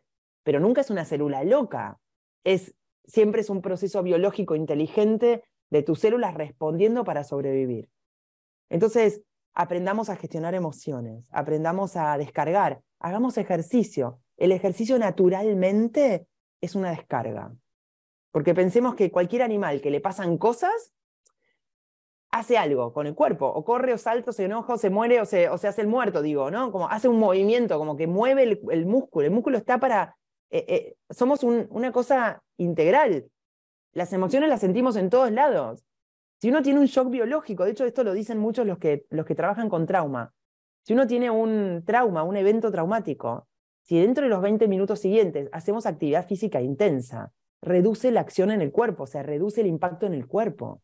Por eso de cuando cada tanto salen artículos en los diarios que dicen que el ejercicio es el mejor tratamiento para todo, porque implica una responder a algo.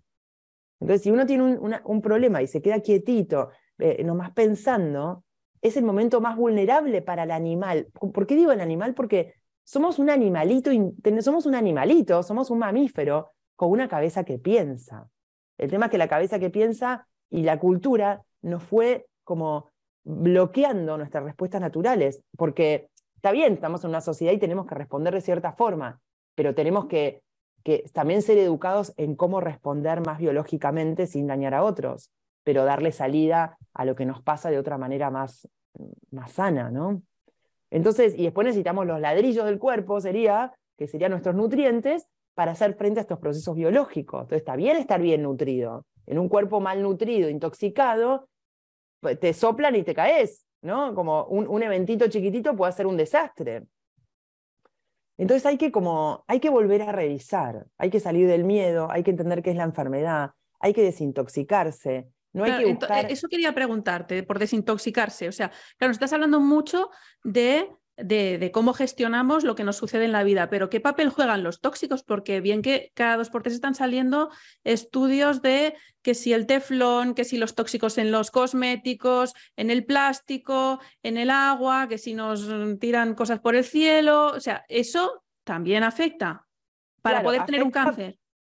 Y afecta porque te está detonando tus procesos biológicos naturales y tenés como un hándicap, como que ahora eh, tus células que quieren, están ocupándose de desintoxicar otra cosa, sería, ¿no? Como en estos procesos biológicos, eh, tu cuerpo está, está siendo desafiado por otros lados también.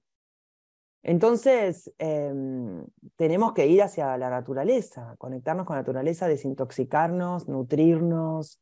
O sea, que sí que es una combinación, o sea, no, no es ahora mm, no tener en cuenta los tóxicos cuando lo enfocamos desde el punto de las cinco leyes biológicas, sino que son las dos cosas. Sí, son las dos cosas.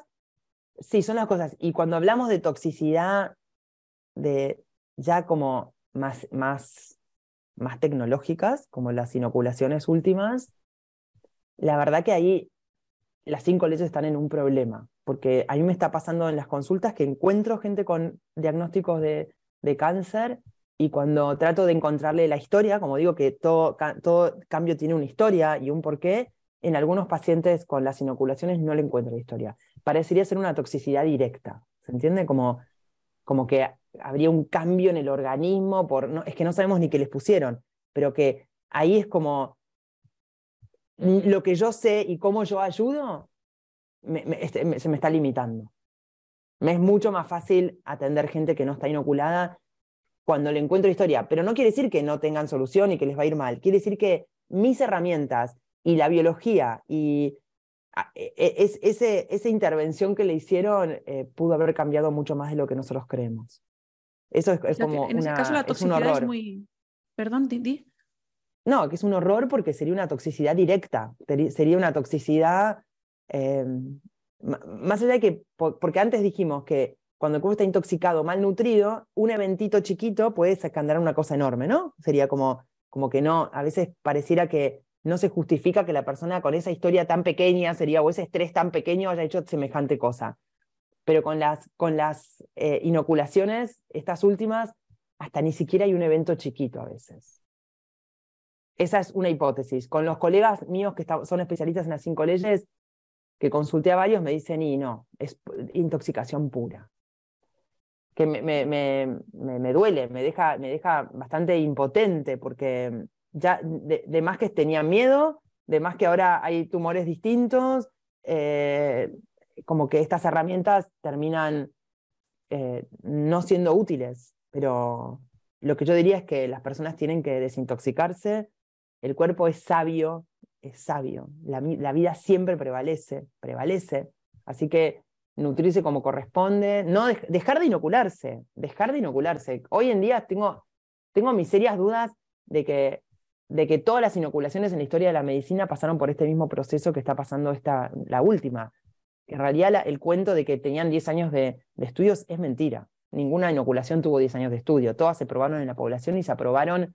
Que tienen 10 años de que se están poniendo, sí.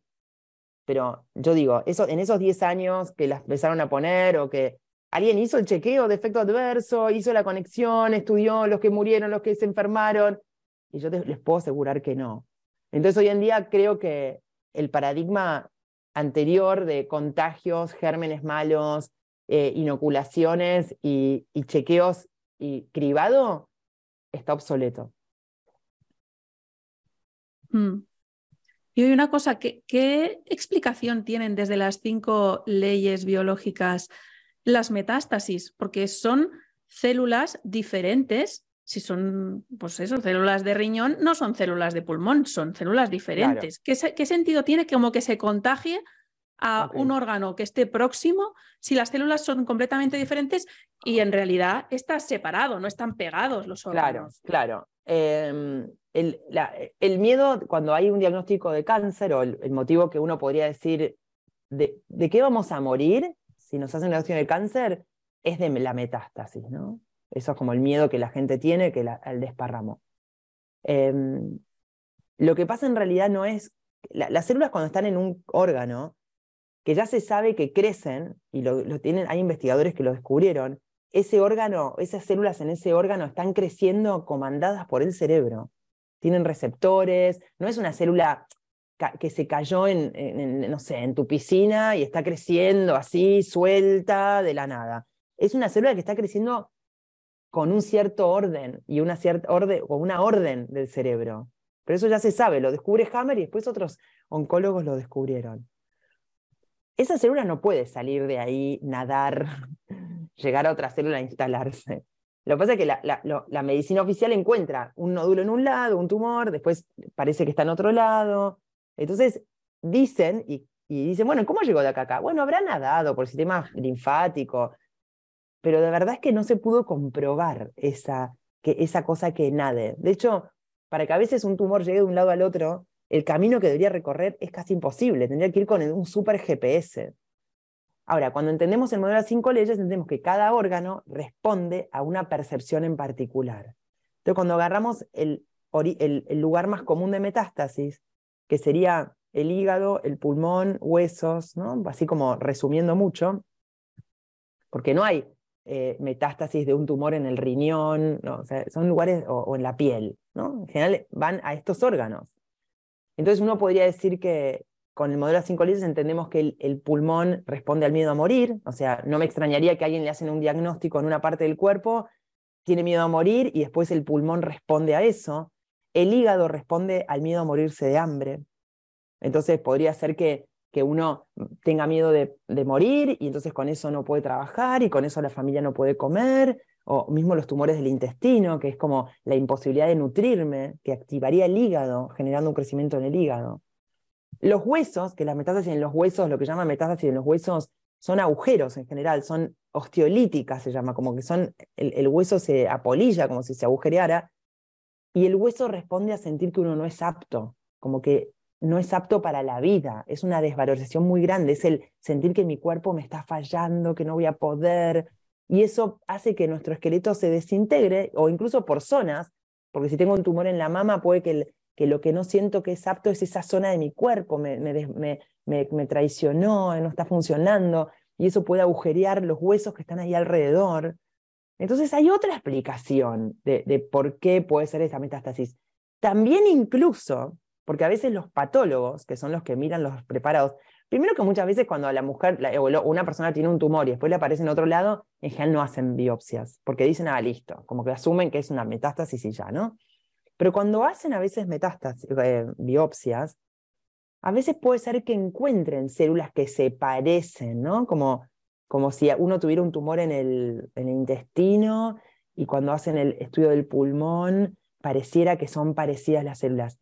No me extrañaría, esta es una hipótesis, que las células madre de los tejidos más primitivos del cuerpo, que son donde está el origen de la vida y el sostener la vida, si me falta un hígado, por decir, o me falta un intestino para poder nutrirme, el, el pulmón intente sería como fabricarte hasta un intestino en el pulmón. Pensemos en el animal, ¿ok? Como, como la, la lagartija que le crece la cola otra vez, ¿no? Algo así, como como que habría un potencial, esto está para estudiarse, de que en un tejido, el, estrés tan grande de supervivencia en esta capa tan primitiva, que sería técnicamente el endodermo, genere un crecimiento parecido al que está desafiado. Es como, te vas a morir de hambre, te trato de hacer un hígado en un pulmón. ¿Sería? ¿Se entiende? Total, debería funcionar. Como, bueno, te, hago el como en la, en la medida, nosotros tenemos el cuerpo que tenemos porque un día nuestros tejidos crecieron para enfrentar un desafío del ambiente. Nuestras branquias de los peces se transformaron en pulmones porque en la branquia le creció un tumor que finalmente se transformó en un tejido útil para respirar mejor. O sea que podríamos decir que somos un tumor con patas. Cada, cada parte creció en algún momento. De hecho, te sacan un poco de hígado, el hígado vuelve a crecer. Y si hiciéramos una biopsia en ese momento del hígado, encontraríamos células creciendo. Pero ahí dicen, ah, no es un tumor en el hígado. Es que el hígado se está reproduciendo porque le acabamos de sacar un pedacito para darle a un familiar. O sea que entendamos que cada crecimiento del cuerpo tiene un sentido. Hay crecimientos de estrés, como esto que les dije, para respirar mejor, para alimentarse, y hay crecimientos de reparación, como el, crecimiento de algunos tumores, como los que están en la piel, en los conductos, en el cuello del útero, que son de reparación. O sea que no habría en ningún lado una célula loca. Lo, loco es lo que nos pasó antes, sería, ¿no? Lo loco es tener miedo a morirte de hambre eh, teniendo tu, tu, tu, heladera con comida. Lo loco sería estar años gestionando cosas injustas y enojos que podría darte un tumor en el intestino. Lo loco sería sufrir una separación muy feroz, en silencio y para adentro de un ser querido, de un hijo, y que después en la reparación te dé un crecimiento en el conducto de la mama. El tema es que si entendemos de esta forma, podés reducirte el miedo. Decís, ah, ok, tengo el tumor en la mama porque es verdad. Perdí un hijo y ahora me embaracé y me salió este tumor. Ok, ¿qué tengo que hacer? ¿Es la célula loca? Que entonces estoy embarazada y no voy a poder cuidar a mi hijo y me, quiere matar, mi cuerpo está equivocado, roto, eh, enloqueció. No, no, no, espera. Pasó esto, esto, esto y esto. Bueno, ¿qué tengo que hacer? ¿Es urgente? Vean, veamos, como analizar todo el tema. ¿Cuánto miedo te da? ¿Qué te están ofreciendo hacer? ¿Te va bien eso, lo que te ofrecen? ¿Te parece lógico? ¿Te, ¿Sentís que te ayuda? Pero, pero, pero entendamos de qué estamos hablando. Como, ah, frenemos. Lo que hicieron, hizo mucha gente con lo de estos tres años. Un montón de gente frenó y dijo, espera, ¿será cierto que esto se contagia? ¿Será cierto que la gente está muriendo de eso? ¿Será cierto que el pinchazo sirve? Ese, ese, ese trabajo que hizo un montón de la población y que le tenemos que agradecer a este estrés tremendo que nos hicieron pasar, que a mucha gente la hizo reaccionar. Es hora de llevar ese, ese, esa capacidad de, de, de responder y responsabilizarse y empoderarse a todos los otros aspectos de la salud. Entonces es, ¿tuviste una enfermedad grave? Te preguntaste qué te pasó. Pregúntate qué. Y te vas a dar cuenta, te pasaron cosas cuando te pasaron cosas. Si tienes una enfermedad crónica que no se te va, fíjate cuándo empezó y fíjate qué teclas si, seguís apretando todo el tiempo. ¿Qué te dijeron? ¿Que es para siempre? ¿No será que lo, el que te hayan dicho que es para siempre hace que sientas que es para siempre y no te permite hacer el cambio que necesitas hacer en tu vida y te agarraste esa etiqueta y te quedaste chocho, feliz, pensando que, ah, que ahora soy el enfermo crónico y todos me miman. Puede ser que te sea útil, ok, no te corras de ahí, pero, pero, pero no creas que es tu cuerpo roto, tu cuerpo auto, autolesionándose. Eh, perdón, pero no. Bueno, a veces esto, estas explicaciones ¿no? de la nueva medicina germánica pienso que pueden llevar a que las personas se sientan culpables ¿no? por, eh, por, por no haber sabido gestionar ciertas eh, te vas a sentir culpable siempre y cuando todavía estés en el modelo de que lo que te está pasando es un error. Como que es grave, un error, y seguís pensando en el cáncer. ¿Cómo mi cuerpo me hace esta enfermedad que me quiere eliminar? Pero para, no es una enfermedad que te quiere eliminar. ¿Se entiende? O sea, se te va la culpa cuando, cuando lo que crees que es el problema deja de ser un problema y pasa a ser un proceso biológico. ¿Se mm. entiende? Entonces, no, porque yo inicialmente cuando conocí el modelo de las cinco leyes, pensé lo que vos decís. dije, ay, pero, ¿cómo puedo ser tan tonta?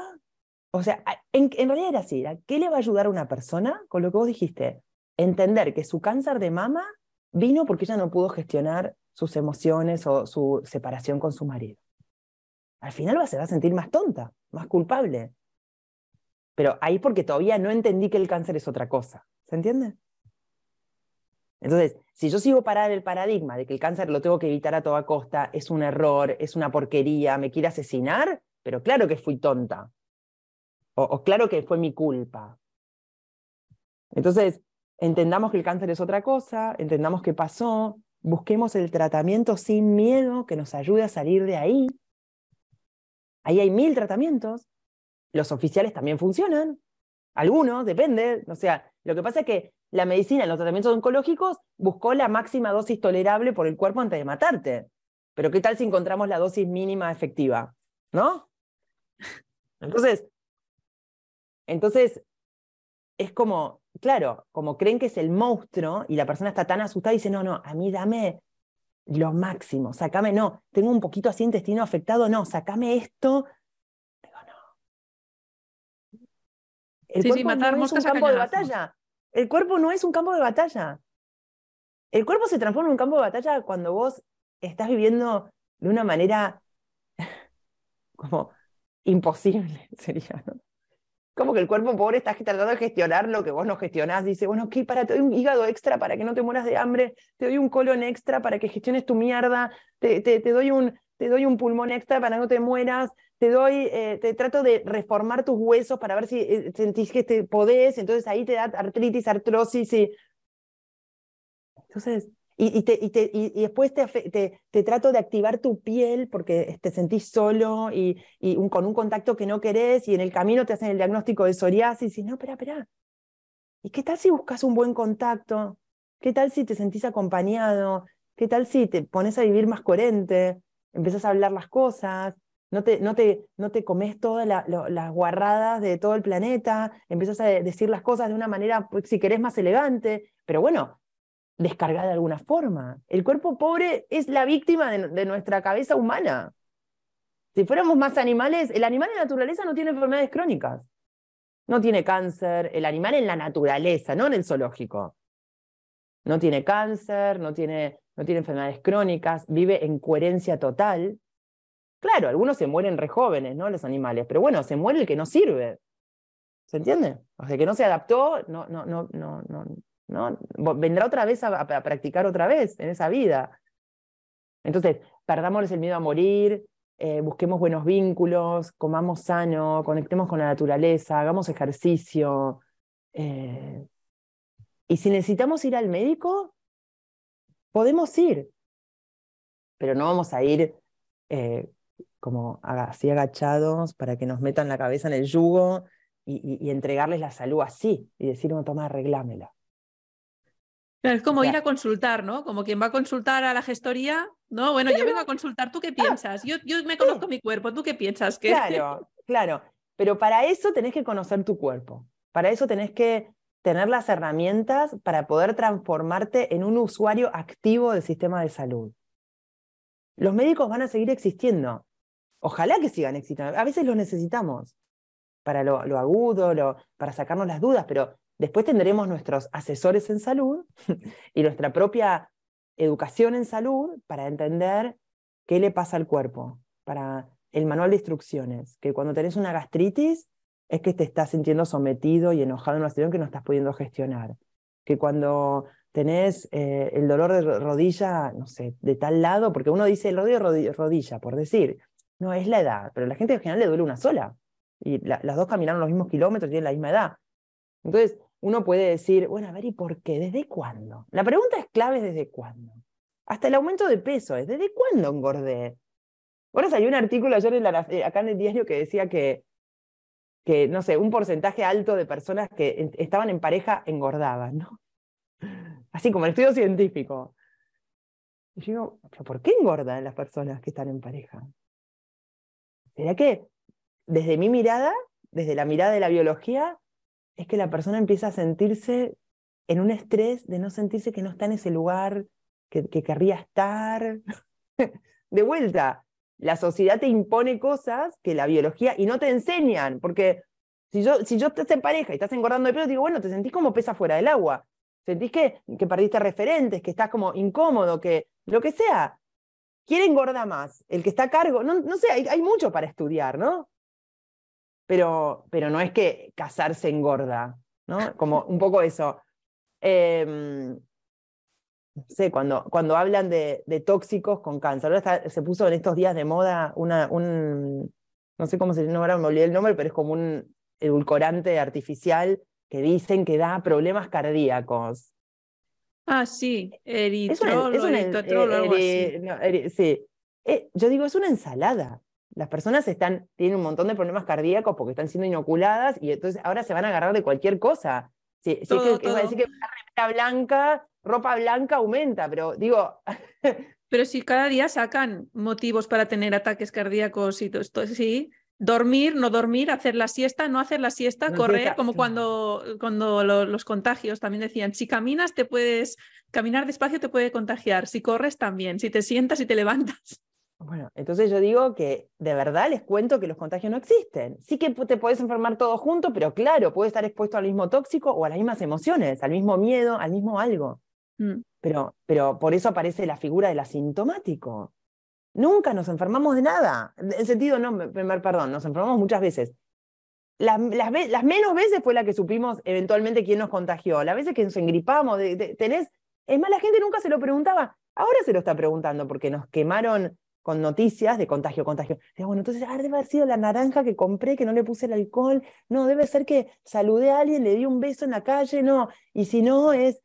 Y bueno, y si no es el aire el que venía caminando allá y que es- estornudó y el bicho quedó en el aire. No, no, no. E- e- Es un cuento. Es un cuento. O sea, volvamos. Sí, sí.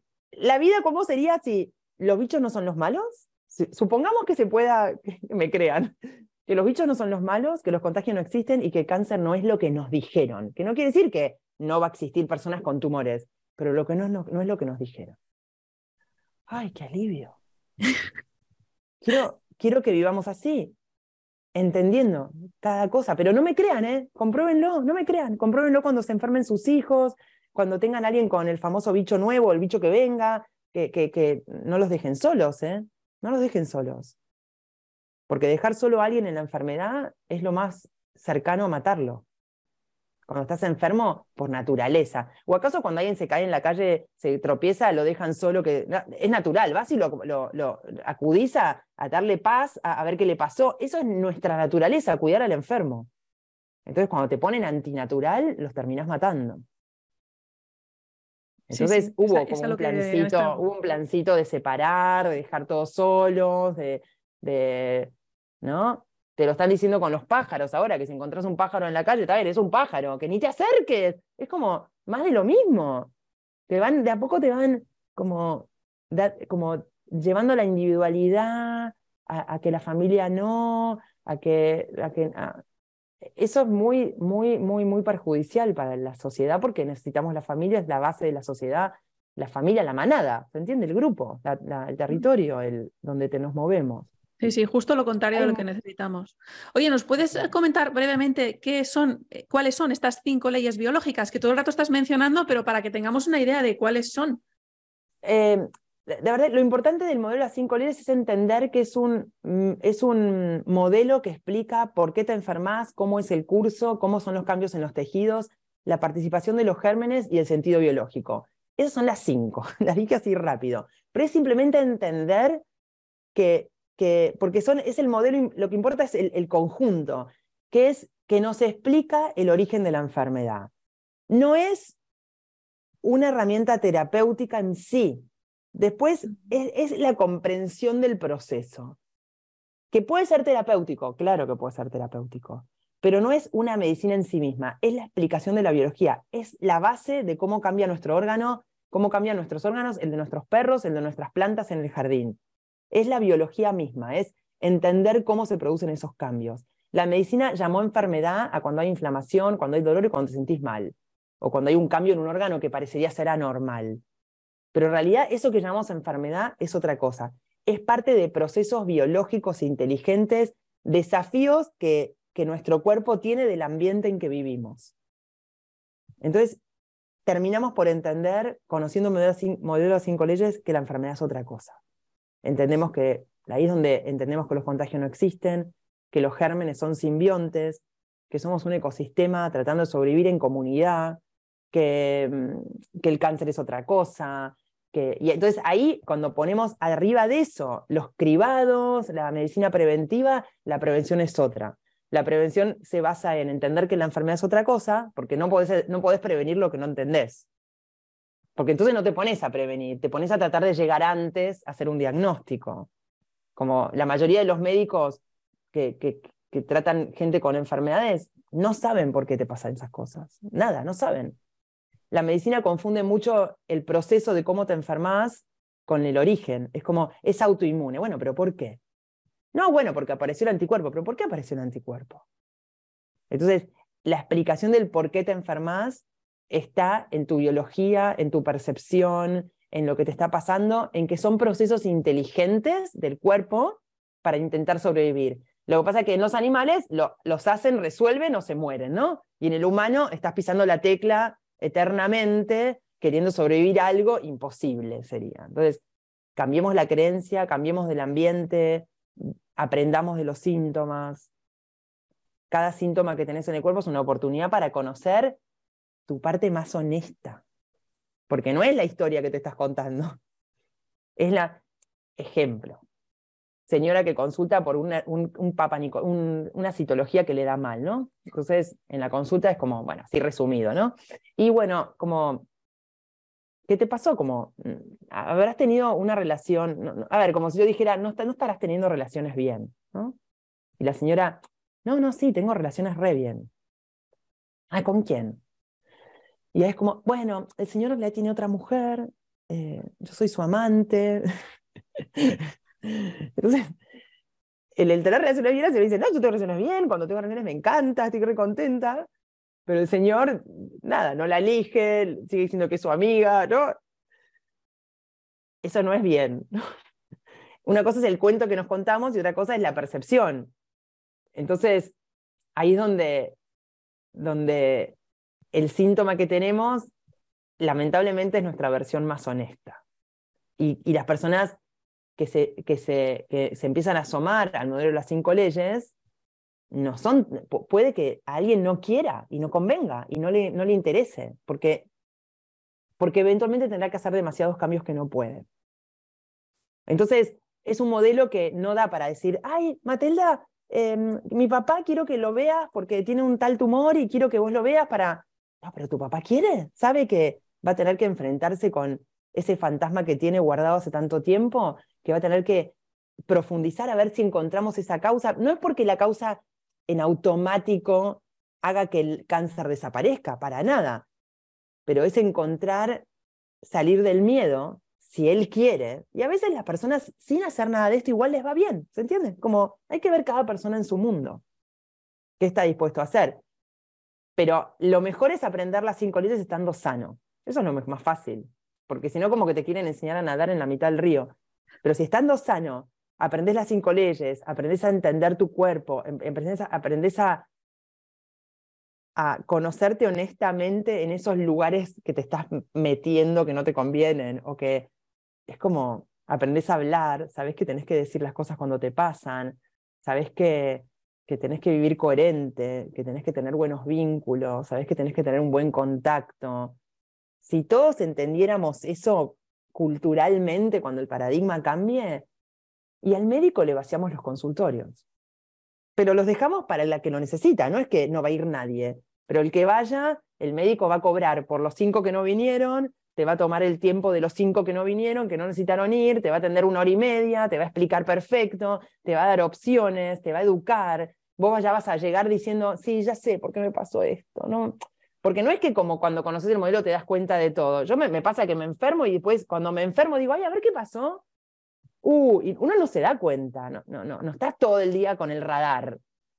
No podés. Pero cuando te enfermas decís, ay, qué divertido, mira, increíble, ¿no? Pasó tal cosa. Casi que cuando conocemos el modelo a cinco leyes, te gusta enfermarte. Te gusta porque es una oportunidad de conocerte más y de confirmar que estás en la, que, tenés razón, ¿no? Eh, el, diálogo es, mismo con mi mamá, es que hace poco me, me llama y no tenía voz, ¿no? Cero. Y no podía hablar y estaba, y, estaba entre que no me podía hablar, decía, no, no, no, estoy fascinada. Summer tiene razón, no sabes, como que cero estrés. Más allá que después se toma, no sé, lo que necesita para estar mejor. Es cambiar el concepto de lo que es la enfermedad. Más allá de que puedas ir a buscar. Y, es, perdón, y ese cambio de concepto hace que los síntomas sean menos intensos. Sí o sí. Que tengas la paciencia, que sepas cuánto va a durar, que, que, que, aprendas a, a, acompañar los síntomas, aprendiendo. ¿no? Entonces es un cambio de paradigma que, que yo creo que estamos listos para darlo. ¿Tú crees que sí? ¿tú, ¿tú, crees que este cambio se puede dar eh, en la mayoría de la población cuando nos están llevando hacia el otro lado. O sea, los que. Yo creo que sí. Yo creo que la gente que está viendo este programa o que está escuchando, pues sí, porque ya nos hemos dado cuenta de muchas cosas y, entonces estamos buscando otras formas de enfocar nuestra salud. Mm. Pero hay una gran parte de la sociedad que está solo esperando a, casi esperando ya con el escudo. Ay, ay, ¿cuál será la próxima? a ver qué me van a tirar. Bueno, pero es mucho más las personas que con eso se van dando cuenta con cuanto, ahora que sale de vuelta que la OMS está checando el, morpurgo, de que la gripe aviar, que no, cuanto más, eso es lo que no se dan cuenta, cuanto más van para allá, más gente se ríe y dice, no, para. O sea, cuanto más incongruente fue todo lo que te hicieron hacer, ahora miramos para atrás y nos hacían andar con mascarilla por la calle. Mascarilla por la calle ponele que te entiendo si entras en un consultorio, suponte. Pero que sea una obligación y vas por la calle y que te digan, ponete la mascarilla. Era como, y darnos miedo a ir con la, respirando aire. Es como que ahora mirás para atrás y nos encerraron 15 días, o 15 o más, que acá en Argentina fue mucho Bueno, 15 días era lo que dijeron al principio. es como, no tenía lógica. Es que ahora decís, ¿de verdad los chicos no fueron al colegio, a la escuela? ¿Qué, ¿Qué era eso? Esa cosa que hay gente que se sintió eyectada. Hay gente que se sintió eyectada. Yo creo que se van, la gente se va sintiendo eyectada de ese sistema. No todos, por supuesto. No, porque yo lo que veo es que hay mucha gente que si volviera a pasar, volverían a obedecer, volverían a repetirlo. Y bueno, hay gente que no, que, que se va a quedar en el paradigma anterior. ¿Qué vamos a hacer? Pero ese, pero hay muchos, muchos que, que se dieron cuenta, mucho más que antes. O sea, el hecho que que yo esté hablando contigo. Yo vengo con las cinco leyes hace 10 años. Mm. Y, hablé con vos, hablé con un montón de gente y un tengo cada vez más seguidores y más gente que se anota en los cursos y, y es como, y, la gente feliz y, descubre que, ay, y, me contestan. E, eso, eso es el cambio de paradigma.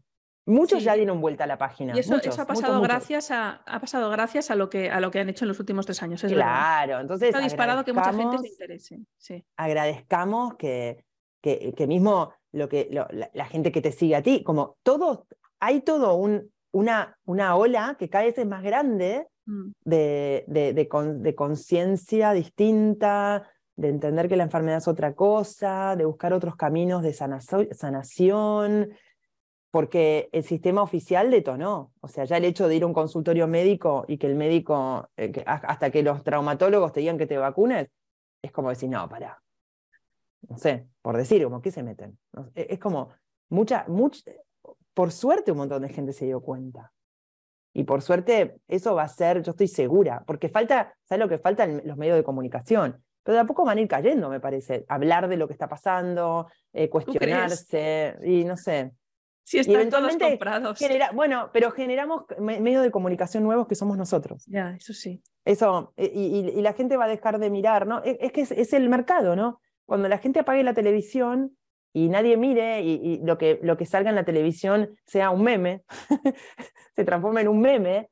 Ahí no, es que, nosotros lo vemos como un meme. O sea, yo, yo hace años que no miro la tele, pero cuando veo trozos en, claro, en, las redes digo, sí, es que parece un chiste todo, o sea, no puede ir en serio. Y sí, sí, lo están diciendo en serio. Y sí, sí, la gente se lo cree. Yo confío en la inteligencia de la manada, confío en que cada vez más gente se va a sumar está pasando un montón de gente que se inoculó, se está dando cuenta y se está empezando a asustar. Eso me da muchísima lástima, porque digo, no sé cómo lo vamos a ayudar, pero un montón de gente, o sea, es el, el precio que van a pagar los que se inocularon, darse cuenta que cometieron un error. Eso va a ser durísimo, pero muchos, que no, no digo que les va a ir mal a todos, muchos van a estar bien, porque, porque sí, porque el cuerpo es sabio y se van a poder recuperar, eh, son los que no van a caer nunca más. Entonces, esto ya fue, ¿no? Es como, algunos, eh, o sea, el que, se, el que se dio cuenta y cambió su manera de pensar, ese no cae nunca más en ninguna otra eh, pandemia, en otra miedo. Yo lo veo en las redes sociales, en, las redes sociales de acá, de Argentina, en el Instagram de, de, los, de los, diarios y las, las radios de, oficiales, que cada vez que pone una noticia relacionada a un bicho nuevo abajo, y no son mis seguidores, son los seguidores de ellos el 90% es como basta, déjenme hinchar. ¿Qué son? Son el miedo ustedes. O sea, como que hay, una, hay, un, hay un movimiento enorme, un movimiento enorme, y eso tenemos que estar orgullosos, gente como vos, como yo y como todos los que, están haciendo una tarea en comunicar, que, que, fuimos parte de ese cambio y vamos a ser parte de ese cambio. Y las personas que, y, y, también entregarles a las personas que, que nos siguen y que, que son igual de importantes que nosotros, porque ellos tienen el van, a, van un médico y le dicen, che, de verdad que que no estás viendo síntomas tan raros en personas inoculadas. Es como empezar a generar conciencia. Somos un montón, somos un montón. Cada uno de nosotros puede hacer un cambio. Eh, hay que animarse a hablar, hay que animarse a dar la cara, hay que animarse a, a, enfrentar que nos digan que estamos locos. Ahora es mucho más fácil, porque yo la mitad te dice, no, no, sí, es verdad, tenías, un poco de razón tenías. La gente se dio dos, tres y no se dio más o, cuatro. Hay, bueno, hay algunos que se van a seguir dando hasta, hasta el final, pero esos que se van a seguir dando hasta el final, en poco tiempo no van a estar, porque van a estar muy intoxicados, va a ser muy difícil. Y esos van a ayudar a que el resto los vea dañándose. O sea que todo, es, todo tiene su utilidad. Si, si todos dejaran de inocularse hoy, si nadie se hubiese inoculado, nunca nos hubiésemos dado cuenta de que nos estaban queriendo manipular. ¿Se entiende? Bueno, sí, porque ya nos habíamos dado cuenta antes de que salieran las inoculaciones. Pero, eso fue ya la demostración, ¿no? Pero para la gente que se dé cuenta lo tiene que ver, ¿no? Como que la gente tiene que ver que su vecino de que se inoculó está peor de salud. Eso ayuda a despertar. Eso ayuda a que otro diga, che, ¿no será? Todo lo que están haciendo en las redes, todo lo que hacen estas marchas, que ponen los carteles, eh, de, gente que la ponen en la BBC, las fotos de las personas dañadas. O sea, se, está, se va a generar una masa crítica que no va, no va a poder frenarse porque, porque fueron muy evidentes los daños. Y mm. Yo, sí tengo esa esperanza. Yo, soy también. Sí, soy optimista y por lo menos tenemos un montón de gente optimista, eh, despierta, almas despiertas, hay un montón a esta altura, y que son las que van a hacer esa rueda, que, que quiero que no se bajen de la responsabilidad que tienen, porque vos y yo estamos expuestas y hablamos y decimos cosas, pero ellos también tienen que tomar esa responsabilidad en sus mismos, en sus micromundos, de empezar a hablar, decir, mm. más allá de, y, enfrentaremos críticas, pero por supuesto.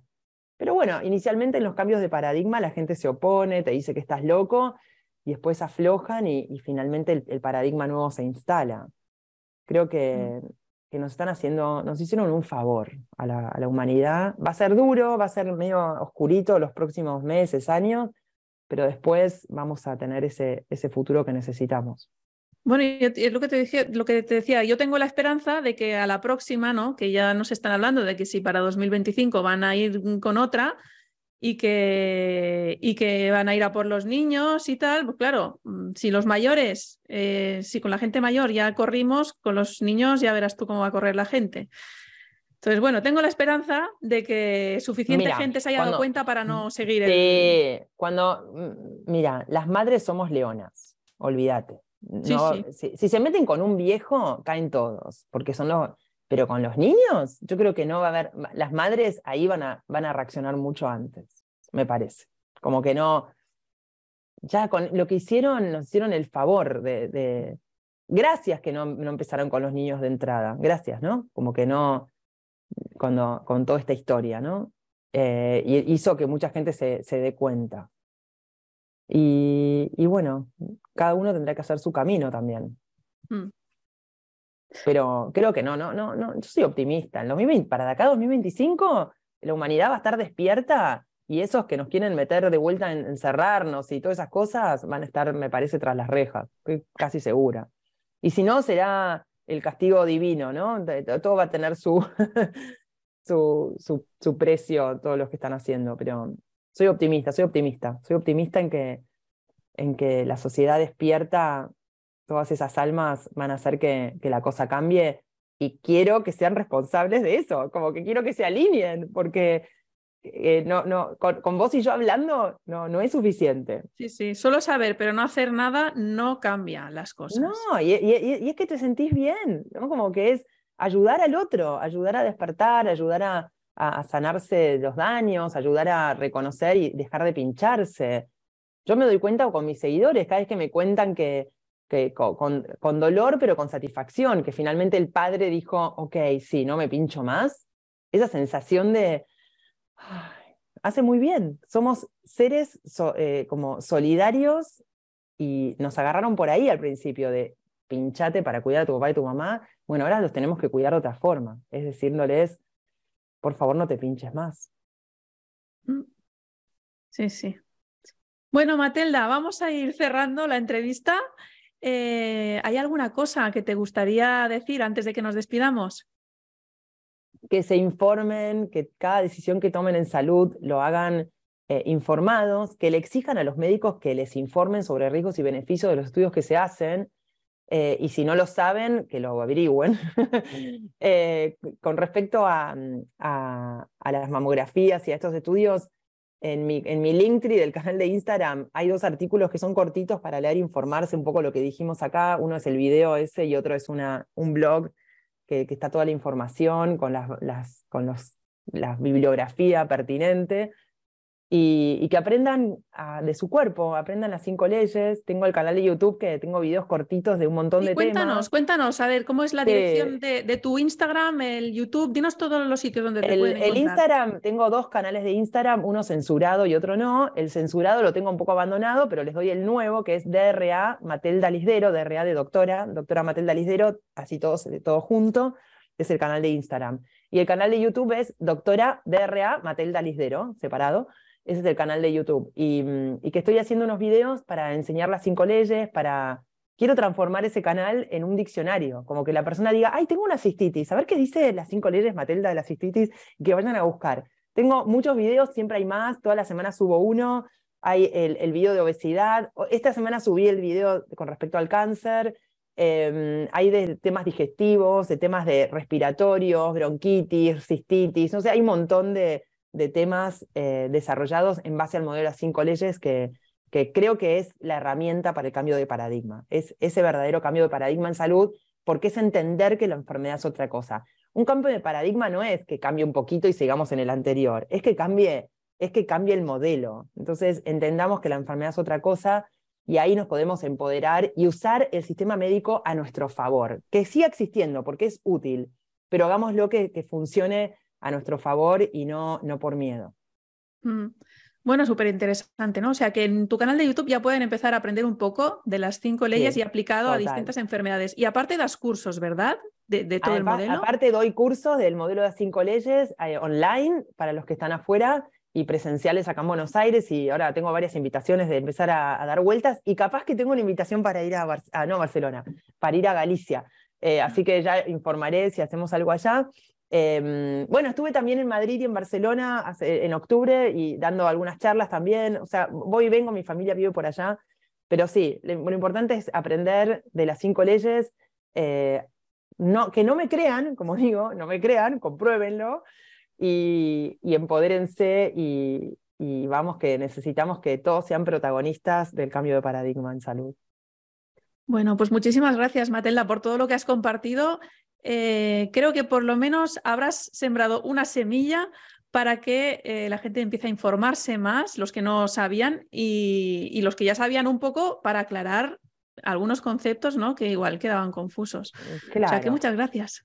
De nada, gracias. Y sepan que los médicos que ustedes consultan tienen un modelo, aprendieron una cosa, no, no, no es que está mal, es que aprendieron eso. Entonces, eh, no le pidamos, como, como se dice en el dicho, peras al olmo informémonos nosotros y vayamos a conseguir de, ellos eso que nos va a hacer bien y que sentimos que nos va a ayudar. Y lo que no, no. Muy bien, sí, muy bien, muy buen cierre, sí. y responsabilizarnos, sobre todo. Totalmente, pero para responsabilizarnos tenemos que estar informados. Es clave estar informados y buscar nosotros nuestro propio recorrido en salud, que tiene que ver algunas cosas con la medicina oficial y un montón con todo de, lo que vivimos, ¿no? De cómo vivimos y cómo nos relacionamos. Y salir del miedo. Muy bien, Matela, salir del miedo. Muy bien, Matela, pues eh, eso, que muchas gracias y estamos en contacto. Un abrazo. Bárbaro. Abrazo.